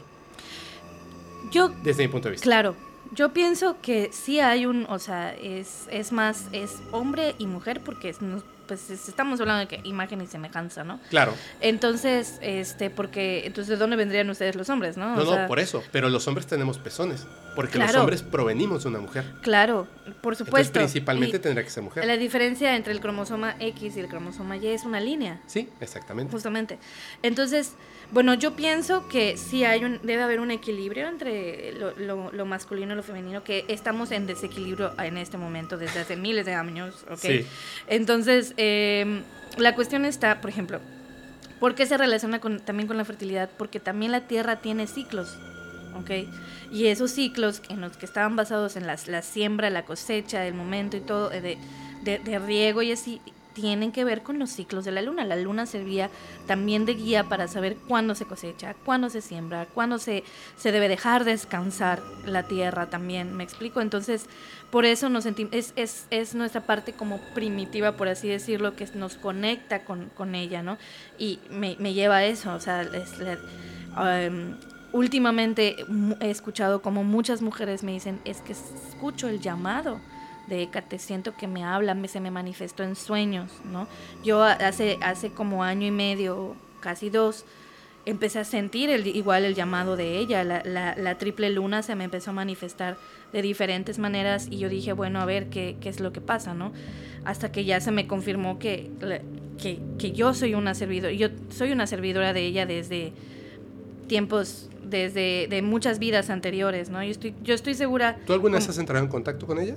Sí, sí. Eh, ¿Como conciencia inteligente? Sí, sí, sí, sí, completamente. Y de hecho, te voy a contar algo, mi hermana, hace seis meses aproximadamente, como para diciembre, no recuerdo bien, me contó que tuvo un sueño. Ajá. Que se le manifestó una mujer con tres cabezas, ¿no? Que tenían mi cara. Ay. ¿Ya? O sea, me dices que tenían tu cara, pero eran tres, ¿no? Y una de ellas tenía serpientes en la cabeza, no que fueran su cabello, Ajá. no como tenía medusa. Serpientes en la tenía serpientes en la cabeza y me dice y me me dijo, me causó, me intimidó, pero no me dio miedo, me dijo mi hermana, ¿no? Mi hermana también es este súper sensible, ¿no? O sea, mis, mis, hermanos y yo somos muy sensibles. Ella en su sueño vio que una de las serpientes como que me estaba picando pero luego se dio cuenta que no me estaba picando, me estaba haciendo tatuajes, ¿no? Y este, y, ya, ¿no? y mi hermana me dice, no recuerdo bien exactamente cómo me hizo bien, pero me impactó mucho ver esa figura como muy, muy fuerte. Y porque además a mí me gustan mucho las serpientes, mi anillo es, es o sea, a mí me, la, la, serpiente siento que es mi animal. Y cuando yo sentí la conexión con Hécate, ¿no? O sea, el llamado de ella, y pues la serpiente es uno de sus símbolos y la serpiente es, simbología femenina también, ¿no? Lo que tiene que ver con la medicina. Claro, porque las, las, las que sabían de las hierbas y, todo, pues eran ellas, ¿no? Y que además el veneno de la serpiente se utilizaba también, ¿no? Como antídoto. Se utiliza hasta la fecha como antídoto para el mismo veneno, ¿no? O sea, entonces, este, y además, curiosamente, mi, en mi, mi zodiaco chino es la serpiente. Oh. Entonces hay mucha con yo tengo mucha conexión con ella y por eso, o sea, yo, yo le pedí a Fepopona, écate porque me representa. Mira, nunca mejor dicho, bruja. Claro, es sumamente de, es ella es la diosa de las brujas. Qué bueno. Y de los brujos, ¿no? O sea, e, e, ella es la que eh, dentro de la mitología también ella es ella es este la hija de Asteria y de Perses, que eran titanes, por lo, por lo tanto ella es una titánide también. Y dicen que ella fue la que cuidó a Zeus cuando estaba escondido, creo que en Creta. Ah, para que no se lo comiera su padre Cronos. Sí, cuando se escapa con su hermano, eh, eh, no, Ares. No, todavía, todavía. Ares, Ares estaba. eh, No fue cuando se de las- escapa. no. Todavía estaba Ares Estaba dentro. dentro, del estómago. Ok. El, eh, o sea, cuando esconden a, a la, cuando la madre de Jesús lo esconde, Ajá. lo, Ah, lo guardan ya, en sí. una cueva. Dicen que era en, algunas teorías dicen que era en Creta. Y este Hécate dicen que Hécate era la que lo cuidaba. Y también hay otra, hay otro escrito por ahí, ahí que alguien comentó, que quien le dio la poción a Zeus para que Cronos vomite a sus hijos fue Hécate, porque ella es la diosa de las pociones y de los venenos. Wow. Entonces, es, esa es la... Digo, yo estoy hablando de lo que he leído y de lo que yo sé. Yo no, no estoy decretando nada tampoco. ¿no? De- Vamos a fundar una religión. Oye, pero, pero está muy bien. Mira, se nota obviamente que sabes. Y justamente, qué bueno que hiciste la recomendación de los libros. Eso está bien, eso está bien padre, porque eso a mí es como, a mí me gusta. Yo soy bien ignorante de estos temas. Soy súper ignorante. Me da mucho gusto que haberte conocido y ya no ser tan ignorante de estos temas. y me gustaría leer los libros porque ahorita los estuve ojeando. Se ve que están muy buenos. Pero ustedes, si, si quieren de repente como, como saber más, empiecen por eh, cultivarse. Claro. Abrir los libros Sí. y abrir la mente, ¿no? Y Hay cosas buenas. ahorita, o sea, hay un montón de libros y hay un montón de material. O sea, si dices, bueno, es que no soy tan fan de los libros, eh, este, hay otras maneras, ¿no? O sea, hay videos en YouTube en donde se habla de eso. Hécate no es mala. O sea, esa, esa configuración que le dieron ha sido una imposición justamente para, para crear tabú, ¿no? Sobre, sobre el tema, ¿no? Pero sí, es justamente. Pero yo, yo siempre recomiendo a la gente, miren, si, si están en, en el transporte público, si toman un avión o lo que sea, Un libro los es el WhatsApp mejor los van. Sí, exacto. El WhatsApp luego lo contestan, el Facebook o lo que sea. Guarden el teléfono un rato, de verdad. Y no hay televisión que ver ahí. Agarren un libro y van a encontrar unas cosas fantásticas. Sí, Y, y- y no se le va la pila. fácil. Sí, no se le va la pila, no va a pasar nada, no necesitan eh, internet. Y mm, de verdad, o sea, en los libros van a encontrar un mundo, un mundo Sí, vasto, maravilloso. Siguiente pregunta. Sí, ahí está, dice Azulazuli, con Ujú. Z, Azulazuli. Azulazuli, Ujú. ¿haces consultas online? Sí, tiene que ser con agenda. Ahorita eh, tengo el límite de, pues solamente puedo entre la una y media a tres, tres y media, porque es el horario en el que cierro la cafetería al mediodía. Este, entonces, si hago consultas, principalmente el tarot, o sea, le doy prioridad a eso. Eh, igual y si quieren, pues preguntar algo o contarme algo, ¿no? De- con mucho gusto lo pueden hacer, pero eh, tomando en cuenta que tienen que ser pacientes, ¿no? Ya más adelante, cuando yo pueda encargar más tiempo mi cafetería a otras personas y yo tenga más tiempo libre, Ajá. o sea, uno como emprendedor, los que son emprendedores lo van a entender, Sí. ¿no? O sea, uno como emprendedor tiene que estar todo el tiempo en su negocio para que empiece a funcionar. Sí, ¿no? así es. Entonces, y, y apenas llevo cuatro meses que abrí la cafetería, entonces tengo que estar ahí y tengo que estar al, al pie del cañón en ello. Pero eh, más adelante, conforme yo me pueda ir desocupando, en las tardes las voy a buscar tenerlas libres para dar consultas, para dar consejo, para hacer un apoyo, ¿no? Ahora sí que en medida de lo que se pueda. En la medida de lo que se pueda, ¿no? Mis consultas del tarot, este, si se les da prioridad, ¿no? Y este, pero si tienen algo que sea una emergencia o algo, pues me escriben en, en el Messenger y yo con mucho gusto, en el Messenger de Facebook, yo con mucho gusto les voy a atender, me tomo mi tiempo, pero cuando es seguro, o sea, las personas que ya les respondí le- lo, lo garantizan, ¿no? Entonces, este, ¿No eres como yo? no, es que me, o sea, me- yo me imagino que tú, o sea, tú tienes muchísimo más seguidores, me explico, entonces también, y tienes también tú Es que tu, sí les quiero contestar, pero tu es propio imposible. trabajo, claro, ¿no? Es Es, que te uno juro, no tendría que dividirse en 15 personas o 20 personas para De poder. hecho, a veces me pongo a mandar audios porque claro. es imposible. O sea, nunca me había pasado de llegar al punto en que ya sentía como que los dedos me estaban doliendo por, Sí. por estar así. Sí, o sea, te duerme el brazo, el Sí, antebrazo, ¿no? A te mí empieza a doler esta parte. Sí, y- Y, y luego da dije, dolor de cabeza, tanto en la pantalla. No, y de repente dije, ya avancé un montón con los mensajes. No, me faltaban un montón. Y dije, no puede ser. Dije, bueno, paciencia, gente, por favor. Poco a poco voy a ir respondiendo. Y si de repente ya les respondí y luego no les termino, o sea, me, me vuelven a preguntar y no les respondo, es porque continúo, continúo, continúo y al rato trato de regresar. Claro. Me cuesta un poquito de trabajo, pero lo intento de verdad de todo corazón, lo intento lo más que puedo. Ahora sí, listo. Uf. Esas son las preguntas. Muchas gracias a toda la gente. De todos modos, si te parece bien, eh, ahorita justo terminamos. Te lo paso y contesta la que tú quieras en video. Ah, Unas sí, dos o tres, sí. porque hubo una que me dijiste, ya no la encontré. Se me perdió ahí entre el mundo de, de- de mensajes. Muchas gracias a todos por mandar sus mensajes. De verdad se los agradezco muchísimo.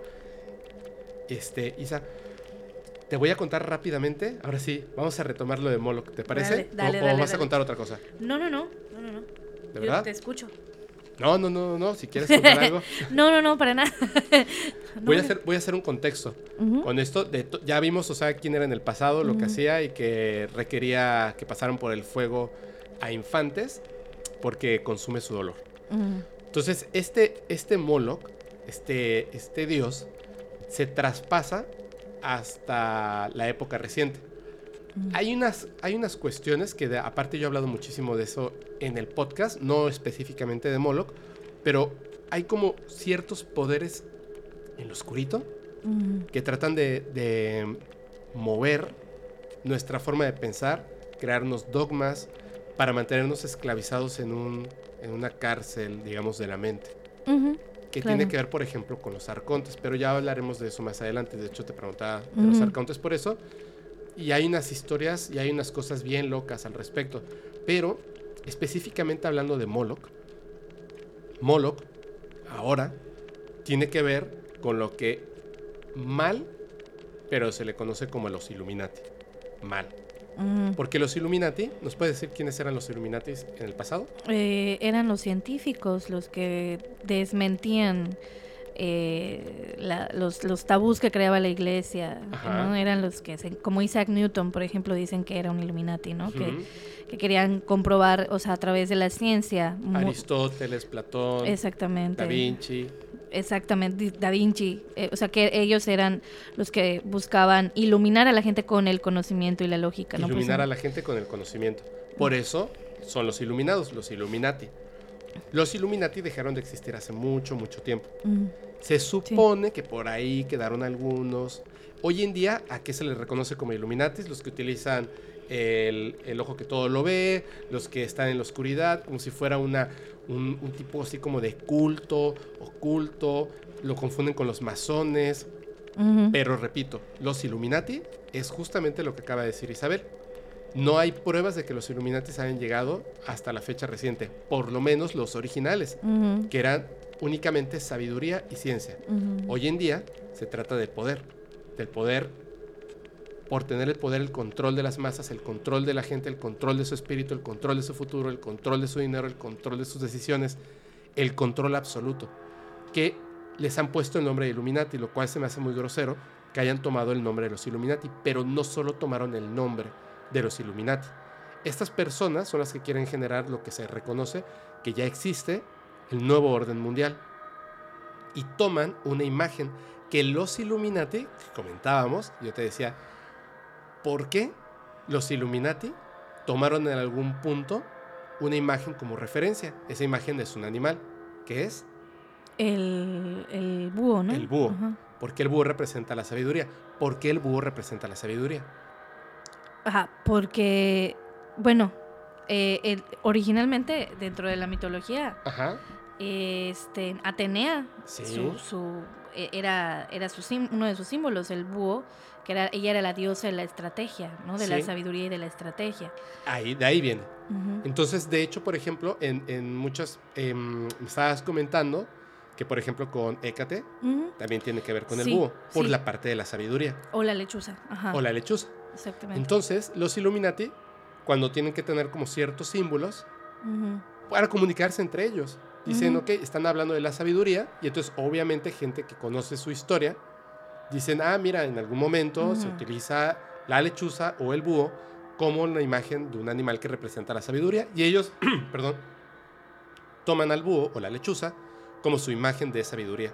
Entonces, estos Illuminatis recientes, que no son Illuminatis, que son personas desalmadas que toman las cosas que todo, o sea, tienen tomado al mundo, lo tienen aprisionado y además agarran las cosas como se les ocurre. Se quieren llamar Illuminatis, se ponen el nombre Illuminatis, toman el búho y lo esconden en el billete de un dólar. Está bien escondido, pero van a ver la imagen, te la voy a mostrar en un ratito, es bien chistosa porque es así como, como de el libro de ¿Y dónde está Wally? Literalmente así está el búho. No crean que es como que doblas el billete o por aquí se ve como que el ojo y por acá el ala. No. Es el búho escondido entre todas las imágenes que están ahí, chiquitito. Entonces, esta, esto de la representación del búho lo utilizan como una máscara de cosas. Y ellos lo que hacen es que a Moloch le ponen la imagen del búho. Mm, Porque si hoy en día estuvieran adorando directamente un becerro dorado, pues sabemos que están adorando a Moloch. claro, es que está, es que además la figura está ya muy satanizada literalmente, ¿no? satanizada. Estas personas dicen que van a iglesias del culto satánico, pero no son satanistas. Estas personas dicen que le rinden culto a Lucifer, pero no es Lucifer, no. es Moloch. Entonces son luciferianos, pero es una mentira. Porque ¿qué tiene que ver Lucifer con el búho? Mm, Nada. nada. No tiene absolutamente nada que ver. ¿Qué tiene que ver Lucifer con el culto satánico? Nada. Uno es una filosofía y el otro es un culto, es una religión. No tiene absolutamente nada que ver. Ojo, hay que tener mucho cuidado con eso porque pensamos en cultos satánicos y pensamos en que matan gente, que le No. cortan la cabeza a los animales. Eso es gente ignorante que ha tomado cosas de una manera incorrecta. No, y también es que hay un, hay un, hay un movimiento que yo pienso que es más un posicionamiento político de personas que se encargan de cuestionar, ¿no? Eh, la- las imposiciones eh, religiosas, ¿no? Específicamente cristianas, y que hablan de de, o sea, de sus reglas principales son respetar a la otra persona, si te, si alguien no des tu opinión a menos que te la pidan, ¿no? Es, es, es un discurso completamente, y lo toman como Lucifer, o sea, toman el, el, ter- el término Satánico. de satánico porque el libre pensamiento es, es- fue satanizado, ¿no? Entonces, porque es lo contrario de Dios. Exactamente. decir, de la iglesia. En realidad. exactamente, pero eh, realmente, o sea, ellos están tomando una reivindicación De manera filosófica. de manera filosófica, No religiosa. no religiosa, es, eh, eh, filosófica y política, ¿no? Sí, o sea, por supuesto. entonces, este, y lo toman como un poco de mofas, porque, ah, sí soy satánico, porque este, soy libre pensante, ¿no? Es que es una manera muy fuerte de, Es de un dar un golpe en la posicionamiento, mesa. claro, es un posicion- y es una confrontación y eso es algo sumamente necesario en esta época, además, ¿no?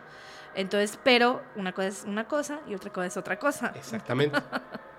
Sin embargo, les voy a contar esto. Estoy seguro de que muchas personas. ¿Tú has escuchado alguna vez del Bohemian Club? Que es- se reúnen en el Bohemian Group, que es un hotel. Ajá, sí, sí, sí. Ok. Este, las personas que se reúnen en el, en el Bohemian Group, que es un hotel, tengo aquí apuntado de hecho en dónde está. Te voy a contar, te voy a contar rápidamente y vas a ver por qué te voy a contar específicamente del Bohemian Group. Voy a hacer una pausa, me voy para atrás. ¿Tú sabes quién es Alex Jones? ¿Lo has escuchado alguna vez? Estoy casi seguro de que sí. Muchas El apellido personas me suena, pero Alex Jones es un. Este tipo es un norteamericano. Yo creo que es el conspiranoico más grande de Estados Unidos. De verdad. Hay unos videos donde lo ridiculizan en televisión. Hijo, terrible. Con él presente. Ahí. Tanto hay dos personas que han ridiculizado por sus creencias muy fuerte en la televisión en Estados Unidos por una razón. Porque sin querer, entre toda esa conspiración de la que hablan, han descubierto cosas que son reales. Pero así, 100% reales. David Icke y Alex Jones. Alex Jones, eh, él fue, bueno, es, tiene un, es un presentador de radio y eh, tiene un sitio web que se llama Infowars. No sé si todavía exista porque ya varias veces se lo han tumbado. Tenía 5 millones de, de suscritos y le tumbaron la base de datos. Por algo es, obviamente. Te voy a decir una cosa. Mira, él afirma que varios gobiernos y empresas se han unido, confabulan para crear el nuevo orden mundial. Él fue el primero en decirlo, hablar del nuevo orden mundial. Y lo hacen a través de crisis económicas fabricadas y ataques terroristas de falsa bandera. Falsa bandera se refiere a que yo me ataco a mí mismo como gobierno y señalo a otro para que la gente tome mi posición y ataquemos a un enemigo en común. Como lo que sucedió con las Torres Gemelas. Como lo que sucedió con las Torres Gemelas. Específicamente eso es una de las cosas de las que él habla en Infowars. Si tú entras a buscarlo en Wikipedia, date cuenta, abre tu mente, te vas a dar cuenta de que lo atacan por medio de paradigmas. Le ponen al lado de, dice, al lado de, de, donde dice que confabula para crear un nuevo orden mundial de los gobiernos, empresas, y que él tiene un sitio web de Infowars, donde habla de, de conspiraciones y reproduce muchas fake news. Directamente te tratan, ah, es un mentiroso. Esta persona eh, se dice que es de ultraderecha, aunque él dice que no es cierto, pero es muy amigo de Donald Trump. O sea, o sea, Wikipedia tomando una posición política contra una persona es muy raro, ¿sabes? Directamente, si tú lo googleas o lo buscas en YouTube, vas a encontrar primero las cosas donde lo ridiculizan para que te alejes de su pensamiento, de su forma de pensar y de hacer las cosas. Además, qué raro que le pase esto a estas personas. En febrero de 2018 fue acusado de racismo, antisemitismo y, por supuesto, acoso sexual a hombres y mujeres. Qué raro. Pero te voy a decir qué fue lo que hizo Alex Jones. Hay, una, hay un documental que se llama Dark Secrets Inside Bohemian Group. Literalmente, Alex Jones investigando cuando nadie sabía del Bohemian Club. Nadie sabía del Bohemian Club. Él había tenido como información de informantes que llegaban a él porque es el loco conspiranoico y le empezaron a soltar información. Él fue a este lugar que es en, en un bosque en California. Literalmente, el Bohemian eh, Groove, que es este hotel, está en Monterrío, al norte de California, en un bosque. Tú no puedes apartar una habitación para ir al Bohemian Groove, ¿ok? Solamente la elite, esta elite del nuevo orden mundial, se reúne en este lugar. Entonces este, antes de que se supiera, se infiltra en este bosque. Es una cosa de locos lo que hizo para poder llegar. Y hay señales que dice, no puedes pasar a través de este punto, como en el área 51. Mm. Cualquier persona que atraviese este punto, incluso le podemos disparar, tenemos cámaras de seguridad. Como pudo, él se, se infiltró. Y entonces, él sabía que se, se iban a reunir un grupo de personas. Esa vez que él está grabando, y sabemos por información que ha salido gracias a Alex Jones, te voy a decir algunas de las personas que forman parte o formaron parte cuando estaban vivos, que van a este lugar, el Bohemian Group. Está el expresidente Eisenhower, el expresidente Nixon, Bill Clinton, no Hillary Clinton, Bill Clinton, porque solo hombres. Exacto. Ronald Reagan. Además, gente de la élite. El escritor Jack London, David Packard, de Hewlett Packard, HP, la marca. Eh, perdón, Walter Cronkite, el presentador famoso de Estados Unidos. John Edward Hoover, ya está en la película, que es el primer director del FBI. Michael Rocker, ex primer ministro de Francia. Clint Eastwood el actor y director. Pero la lista es todavía más larga. Se reúnen, también la familia Bush está pero metidísima, todos. El primer presidente y el, y el, y el último expresidente, ¿no? Que hubo, el hijo. Cada año se reúnen estos miembros, solo varones, visten túnicas rojas, moradas y plateadas, negras también, y realizan un ritual. ¿Cuál es el ritual? ¿Te acuerdas que te conté la ceremonia antigua? Voy a contarles la ceremonia moderna. Comienza la procesión, todos los hombres encapuchados llevan antorchas y cantan al unísono. Golpean tambores tribales, tun, tun, tun, tun, tun, tun, tun. Llevan un ataúd abierto que contiene un esqueleto de madera. Ese esqueleto, y ahorita vas a ver por qué, y lo voy a decir lo siguiente ellos, o sea, la, información que hay en internet te dice que es un esqueleto de madera. Pero la realidad es esta. Se sacrifica a un ser humano infante simuladamente. Se supone que es un muñeco que va envuelto. Un cuerpo de un muñeco. Ante un búho de 14 metros de altura. Los integrantes del club este búho, por supuesto, estamos hablando, es Moloch. Eso no hay ninguna duda, es Moloch. Estos integrantes del club realizan el simulacro, simulacro de un sacrificio humano, quemando este muñeco.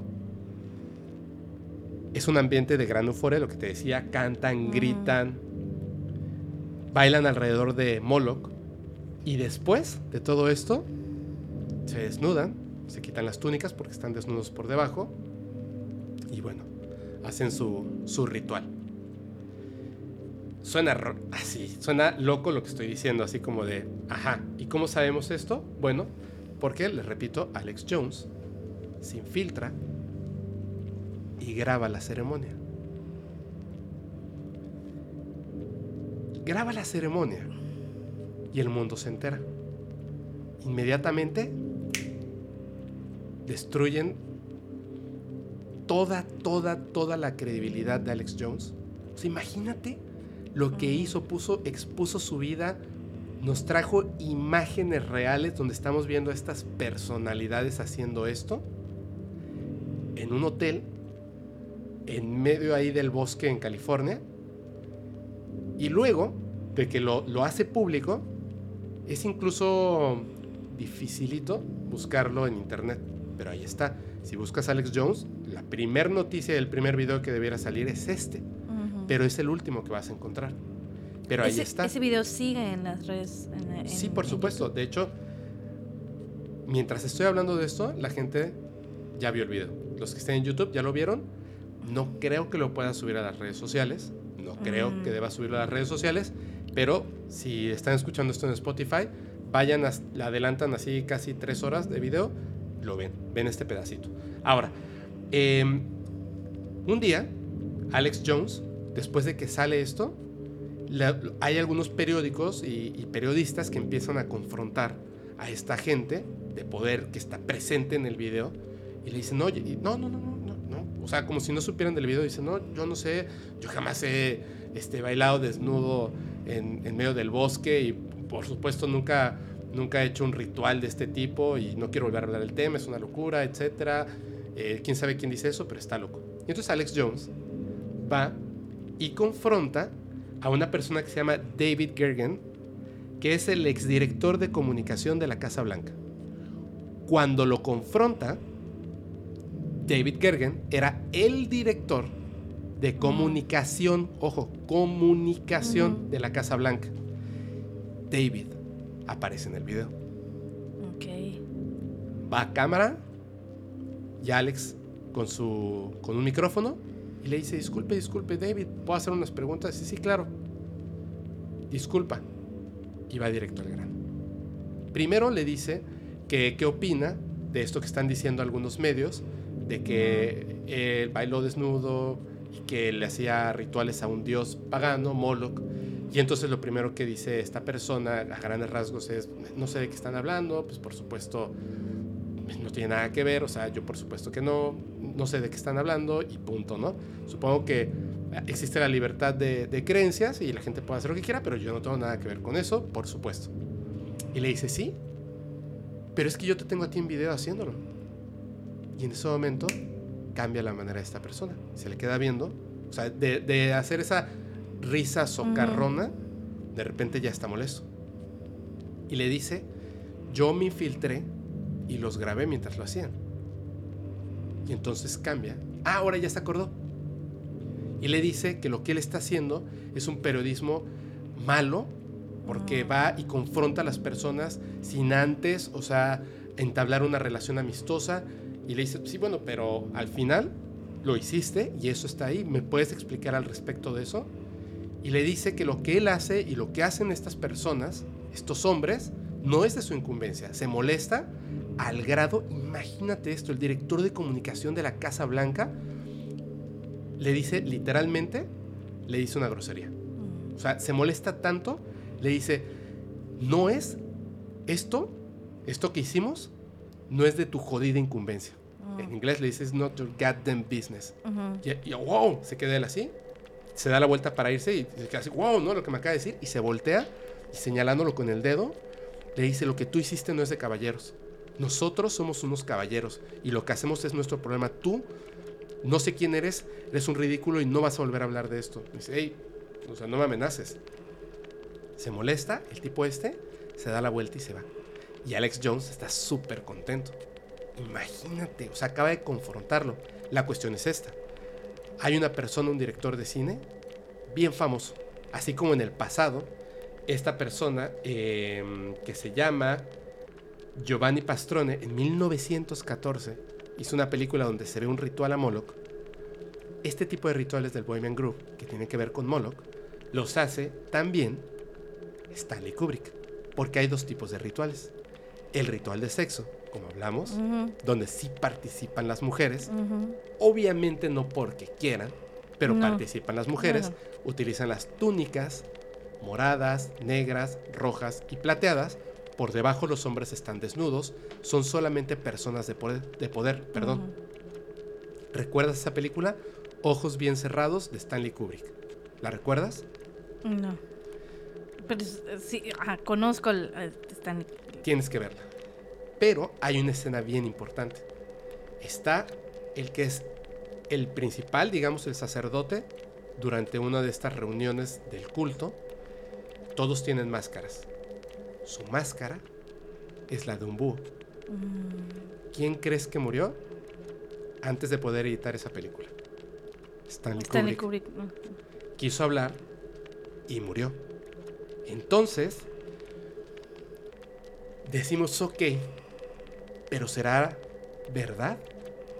Y entonces sale una información a la luz hace tiempo. Es una persona que se llama Ronald Bernard, un ex banquero holandés. Esta persona empezó trabajando, empezó siendo eh, como que, como dijiste hace rato, que somos em, un emprendedor. emprendedor. Un emprendedor se empezó a meter en la bolsa, en los bancos y empezó sus decisiones, y él, él directamente lo dice, eran tan frías y tan calculadas que no le importaba si el tomar una decisión pudiera tener como efecto la muerte de muchas personas, por ejemplo, en Medio Oriente. Comenzar una guerra, una guerra civil por las decisiones que tomaban en favor de personas poderosas y del dinero que podían causar una guerra civil en algún punto.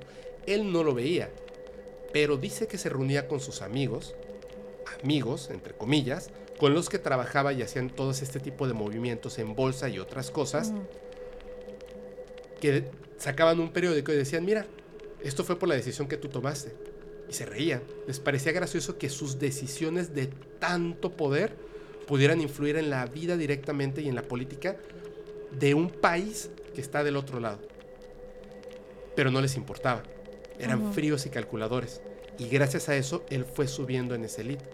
Primero se le acerca a una persona de muchísimo poder y le dice, Ronald, ¿tú crees en Dios? No, por supuesto que no. Dice, no crees en Dios. No. ¿Profesas alguna religión? Ninguna. Tú estás seleccionado. Va a ser tu decisión si quieres subir a ser una de las personas de poder que controlan el mundo. ¿Quieres hacerlo? Sí, por supuesto. Él era totalmente frío y calculador. Sí, por supuesto.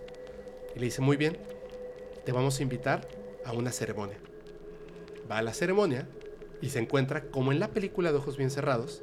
Le dicen, desnúdate, se desnuda, se pone sus túnicas, y hay muchas mujeres, y hay mucho sexo, y hay mucha euforia, y hay mucha diversión a él le parece la cosa más normal del mundo.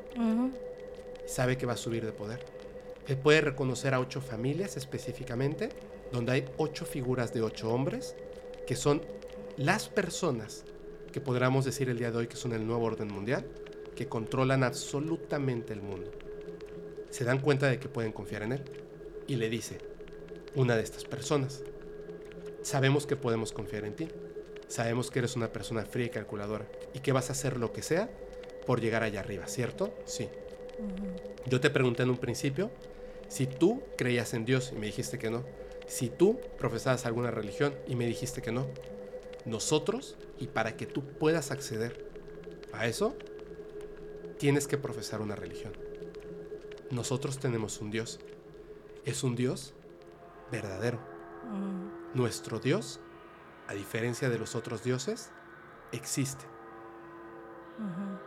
Lo conocemos, le rendimos culto, nos protege y nos cumple. Él nos permite a nosotros tener el control del mundo a cambio de que le demos eso que tanto le gusta. ¿Sabes de quién te estoy hablando? No. Lucifer. Somos luciferianos. Y él piensa, este tipo me está jugando una broma, me está diciendo una locura. Y le dicen, va a ser tu iniciación. Llega al lugar, tienen una imagen de un búho gigantesca, de bronce. Están tocando tambores. Y en la entrevista que le hacen, de hecho voy a poner aquí las imágenes, él empieza a llorar. Una persona fría, calculadora, que sabía que por sus decisiones habían muerto personas en el Congo y en Medio Oriente y en países latinoamericanos pobres, que obviamente no lo veía, pero sabía que era parte de entregarle más poder a este elite. Lo que vio ahí le destruyó. Lo conmovió y lo cambió para siempre. Lo que vio fue cómo llevaban a un bebé y hacían el culto a Moloch. Y le dijeron después, porque hay una cosa que le gusta más a Moloch que el hecho de entregarle a un bebé, porque recuerda, él en ese momento no tenía hijos. Mm. ¿Sabes qué es? Para que tú puedas ingresar al culto de Moloch, tú con tus manos ah. tienes que hacer un sacrificio de sangre. Tú tienes que matar a ese niño y después alimentar a Moloch. Y no pudo. Esta persona, literalmente, y ustedes saben a qué me refiero porque lo he contado de otras personas que han tenido contacto con seres extraterrestres u otras cosas distintas, como el creador del motor de agua, etc., literalmente destruyeron su vida. Hoy en día, no es una persona de poder, no es una persona de dinero, y está roto por dentro. Eso es lo que pasó. Eso es lo que pasa cuando te enfrentas con Moloch. Moloch, según lo que dice él, está inmiscuido en todas partes. Y lo que dicen muchas personas. De hecho, cuando le dicen a qué te refieres con Moloch, a él y a otras personas que han estudiado esto, dicen que Moloch es el dios del capitalismo hoy en día. Moloch te otorga el poder a cambio de que tú le des eso que él quiere. Y Moloch tiene el control hoy en día del planeta. Por eso es que siempre les he dicho que este tema me cuesta mucho trabajo porque hay que tener mucho cuidado. vean lo que le pasó a Stanley Kubrick, vean lo que le pasa a esta persona, vean lo que le pasa a muchas otras personas. Es muy duro. Y lo que dijiste en un principio, que te conté lo de los bebés. Que siempre como seres humanos, imagínate él si él se conmovió siendo una persona del tipo que era, ¿cómo puede ser nuestra naturaleza y qué es lo que nos pide Molo? Lo contrario a la, a la naturaleza humana. Claro ¿Quién es Moloch? Él. Lo contrario totalmente de Dios. Mm. Por eso es que hay que tener mucho cuidado. Mucho cuidado. Y solamente para terminar, extraje un pedacito de un poema. A mí me gustan mucho los poemas. Un pedacito de un poema de un autor que se llama Allen Ginsberg. Su poema se llama Aullido. Aullido en inglés parece un poco el nombre de una lechuza. ¿Ok? Es un doble sentido hasta cierto punto, pienso yo. Pero hay un punto de su poema donde habla de Moloch. Y perdón porque lo voy a nombrar muchas veces a Moloch, pero me parece que es muy importante para poder entender esto y cerrar el tema. Obviamente voy a, ahora sí, voy a tratar de leer todos los comentarios que tengan al respecto. Si tienen una información distinta, no se enojen, desde el respeto, mándenmelo por correo. Estoy muy interesado en saber lo que la gente opina de Moloch. Y voy a repetir su nombre un montón de veces. Yo creo que si los contamos voy a haber dicho su nombre 66 veces o más. No es este el poema completo, es una parte, el poema original está en inglés y este es un pedacito de traducción al español. Y dice así, ¿qué esfinge de cemento y aluminio abrió sus cráneos y devoró sus cerebros? y su imaginación. Moloch, soledad, inmundicia, ceniceros y dólares inalcanzables, niños gritando bajo las escaleras, muchachos sollozando en ejércitos, ancianos llorando en los parques, Moloch, Moloch, pesadilla de Moloch. Moloch, el sin amor. Moloch mental. Moloch, el pesado juez de los hombres. Moloch, la prisión incomprensible. Moloch, la desalmada cárcel de tibias cruzadas y congreso de tristezas. Moloch, cuyos edificios son juicios. Moloch, la vasta piedra de la guerra. Moloch, los pasmados gobiernos. Moloch, cuya mente es maquinaria pura. Moloch, cuya sangre es un torrente de dinero. Moloch, cuyos dedos son diez ejércitos. Moloch, cuyo pecho es un dínamo caníbal. Moloch, cuya oreja es una tumba humeante. Uy. Ese es Moloch. Y con esto yo cierro el tema de Moloch. ¿Qué piensas? Pues, güey, como que, para empezar, cuando lo leíste, como que el ambiente hizo así. uf. Mo- Moloch trae un ambiente pesado. O sea, Yo estaba muy nervioso el día de hoy, ¿eh? Sí, sí, y, y creo que hay que estarlo porque cuando nombramos las cosas, ¿no? Hay, hay, hay, hay un poder en el nombrar las cosas. No, por supuesto no estoy diciendo que lo estemos atrayendo para nada. Creo que también para conocer las cosas hay que nombrarlas. Sí, ¿no? claro.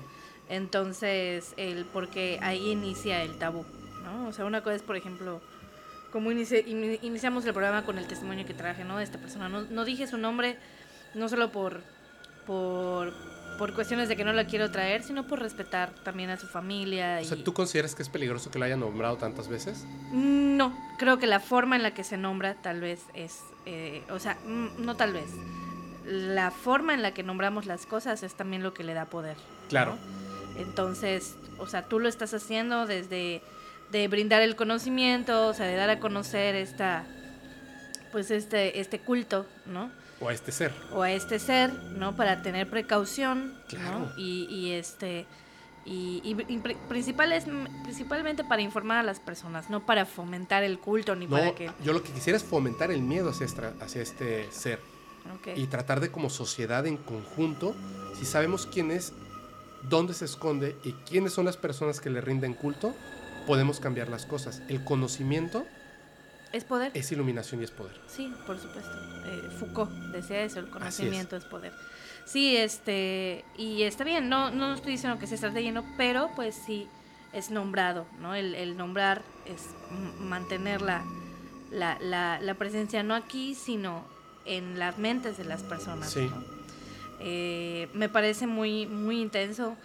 Yo personalmente no descarto estas, estos cultos que, como tú lo comentas, o sea, no lo descarto. Si hay un video, pues, o sea, ahí está. Ahorita te los ¿no? enseño, ¿eh?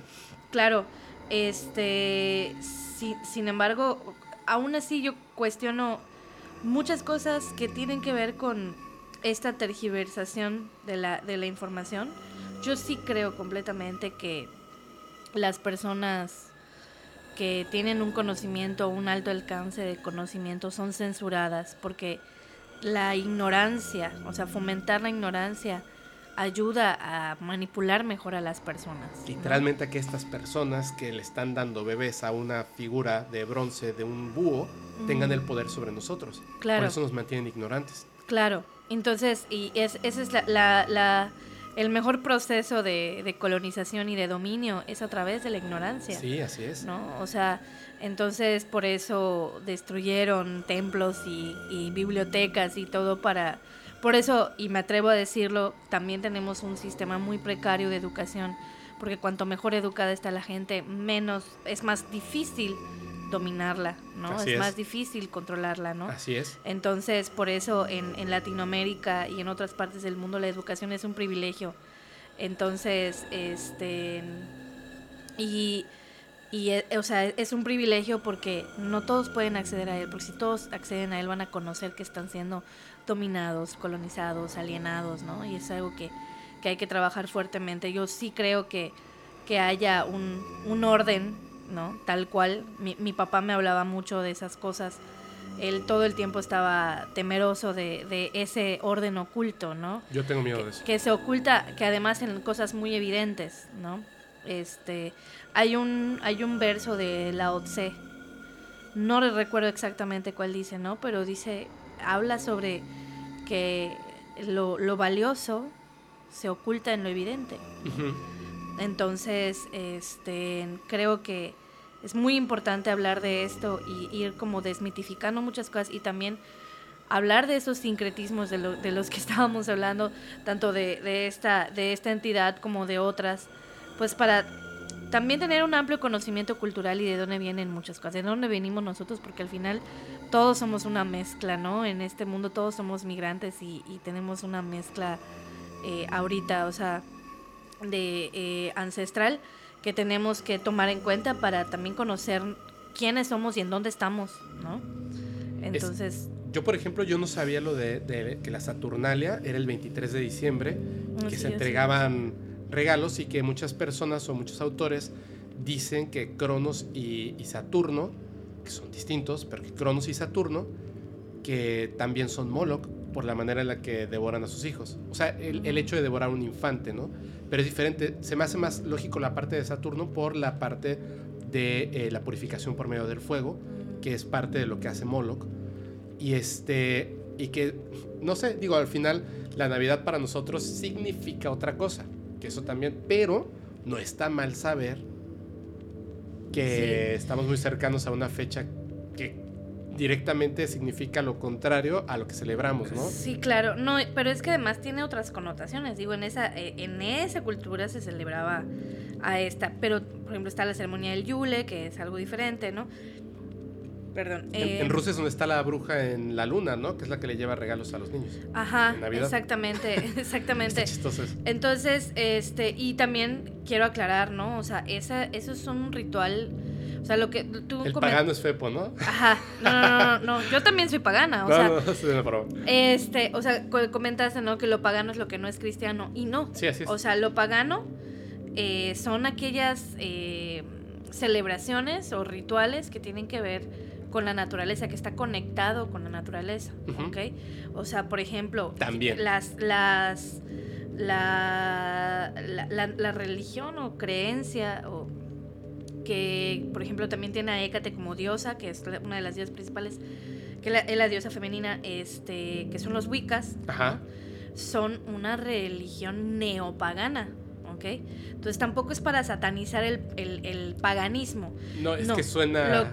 Exactamente. Algo satanizable, pero no Exactamente. La, la, la, iglesia se encargó de satanizar, o sea, que ah, los paganos es porque es malo, porque no es de Dios, entonces es del diablo, ¿no? Ajá. Entonces, no necesariamente, o sea, no todas las, los cultos paganos o las creencias o rituales paganos son eh, de, de, Moloch o de, o de, ¿no? De él. Melk. De Melk, no, pero de él. Ajá, de él. o sea, eh, tomaron cosas de esas eh, de esos cultos para, para adaptarla a su a su deidad a su creencia no entonces sí es muy importante como puntualizar en eso no porque yo estoy hablando de que, que es una diosa pagana es una diosa de la luna pagana eh, eres una pagana claro claro que sí y con mucha honra este sí no o sea es que tú bueno tú ya fuiste a la casa o sea es una casa paganísima con símbolos paganísimos y llena de plantas y llena de hierbas, ¿no? Entonces... Pero la cosa está en que, por eso digo, de ahorita ya vamos a acabar ya pueden sacar esa, esa parte, ¿no? O sea, los paradigmas, eh, el juicio inmediato de la caja. Hoy en día nos tomamos una pausa para poder hablar de todas estas cosas. Por ejemplo, es como, como satanizar a alguien cuando dices, soy bruja y inmediatamente pensar en toda esa imagen que nos ha puesto Hollywood y la sociedad de las brujas. Y no es eso. No, no, no. La bruja mala es porque la persona es mala, no la brujería. Exactamente, exactamente. Justamente eso. O sea, los seres humanos tenemos esa polaridad tanto tanto buena como tenemos bondad y maldad, ¿no? Claro. Entonces, el, el, camino que elegimos es lo que nos define, ¿no? No, no hacia dónde, por ejemplo, eh, mucha gente eh, cuando mira cuando mira hacia atrás, hacia sus ancestros, que no, es que mi abuela era bruja, hizo tales amarres, hizo esto, hizo lo otro. Y lo empiezan a ver como con, con miedo de no quiero conectar con eso porque es malo. No, no, no, no. O sea, las decisiones que tomó ella tomó sus decisiones, ¿no? O sea, y no, no definen quién eres. Así es. Entonces, tu origen no define quién eres, define de dónde vienes, pero tú eliges hacia dónde vas. Exactamente. Tú eres hoy, no eres el ayer y vas a ser el mañana. Exactamente. Así que. Entonces, no, no, no hagan rituales con niños, por favor. Con No, no, niñes, no, no, no, no, no, No ni con animales, o sea, No. son. ni- creo que una de las cosas es dejar de. de, de, de Hay que respetar a la banalizar vida.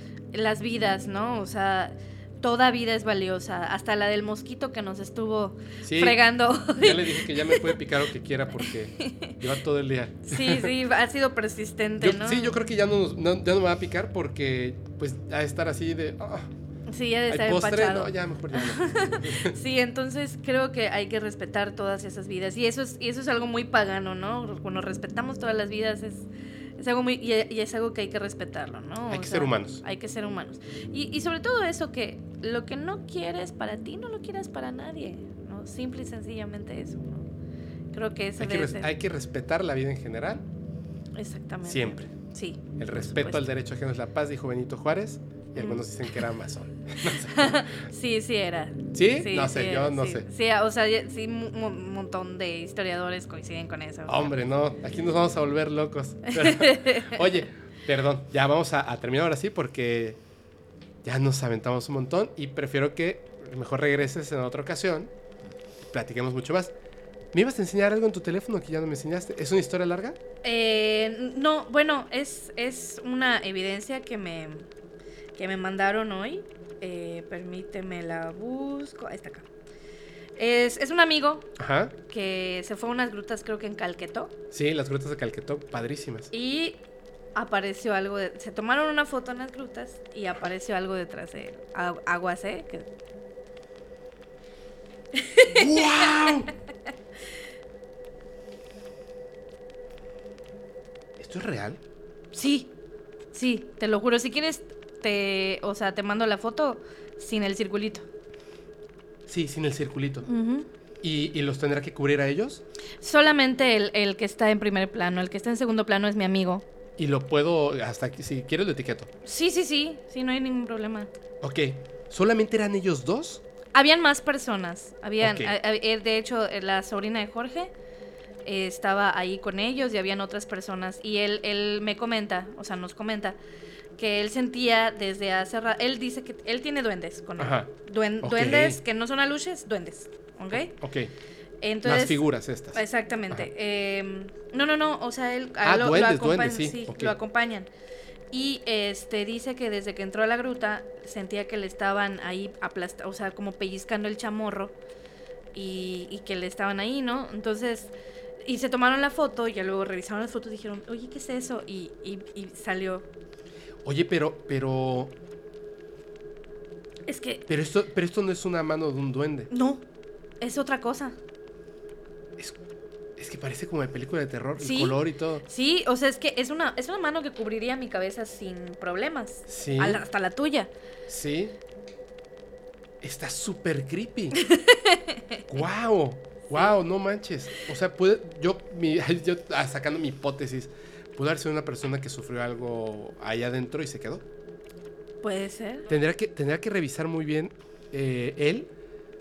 Seguramente en otra foto aparece otras cosas. Sí, o sea, aparecen unas cositas. Le, le voy a decir a, a la sobrina de Jorge, bueno, mi sobrina, es que es un, ella, es, ella es mayor que yo, o sea, Jorge es como por dos años mayor que ella Ah, y ella es como por dos años mayor, Mayor que yo, pero es mi sobrina por Jorge. Ajá.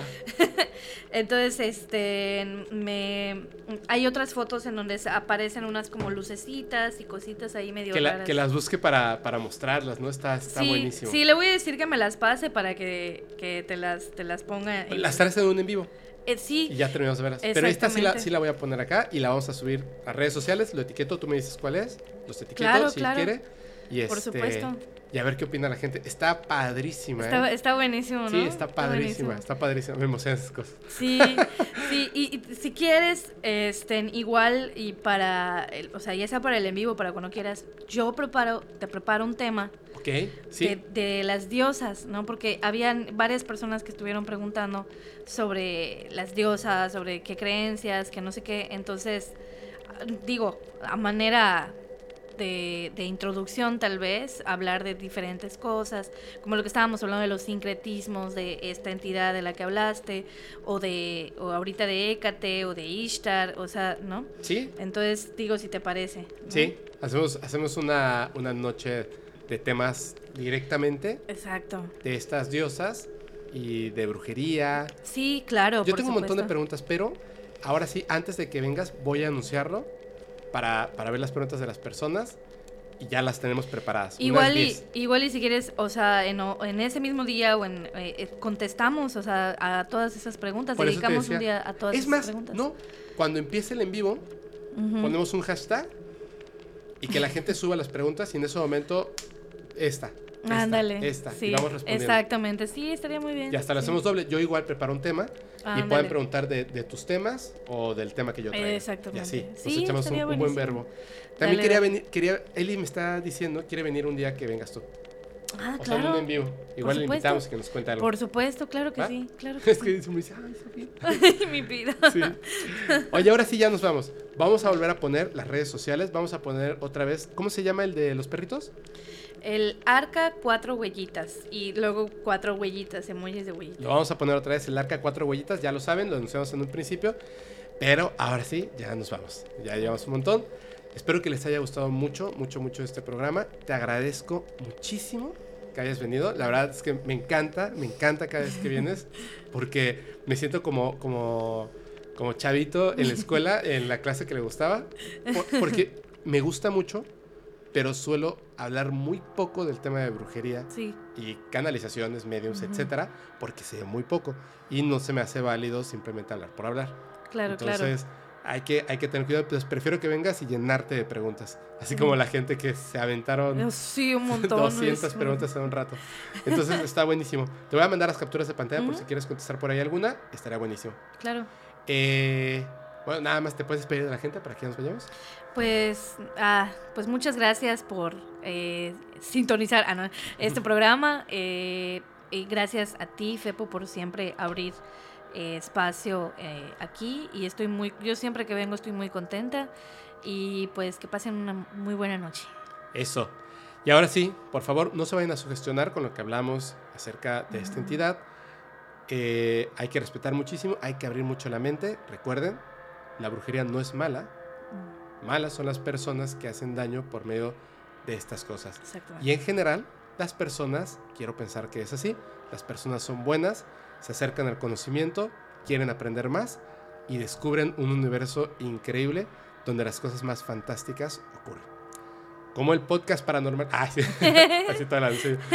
Y ya. Recuerden, por favor, si quieren mandar historias y evidencias, porque los miércoles tenemos historias de las y los seguidores, en tus historias, tus miedos, mándela por correo electrónico, tómense su tiempo de escribirlo lo mejor posible para que me sea mucho más fácil poder narrar sus historias. Si su historia no fue seleccionada, eh, les pido una disculpa, no puedo leerlas todas, a veces pasan muchos fenómenos iguales y la gente literalmente me describe lo mismo, lo mismo, lo mismo y ni modo que cuente 10 veces la misma historia Claro. busco la que esté mejor escrita y esa es la que, la que narro. Ya se la saben, el correo electrónico es paranormal.fepo.mx. También está la página de internet por si quieren saber en dónde pueden escuchar o ver el podcast, que es eh, paranormal.fepo.mx. Así está bien fácil porque se parecen los dos. Y ahora sí, muchas gracias nuevamente, Isabel. Muchísimas gracias, te lo agradezco. Ya nos vamos. Y yo les recuerdo, soy su amigo Fepo. Los capítulos del podcast paranormal se disfrutan mucho mejor si los escuchas mientras conduces en una oscura y terrorífica carretera y no tienes a nadie a quien abrazar. Chao.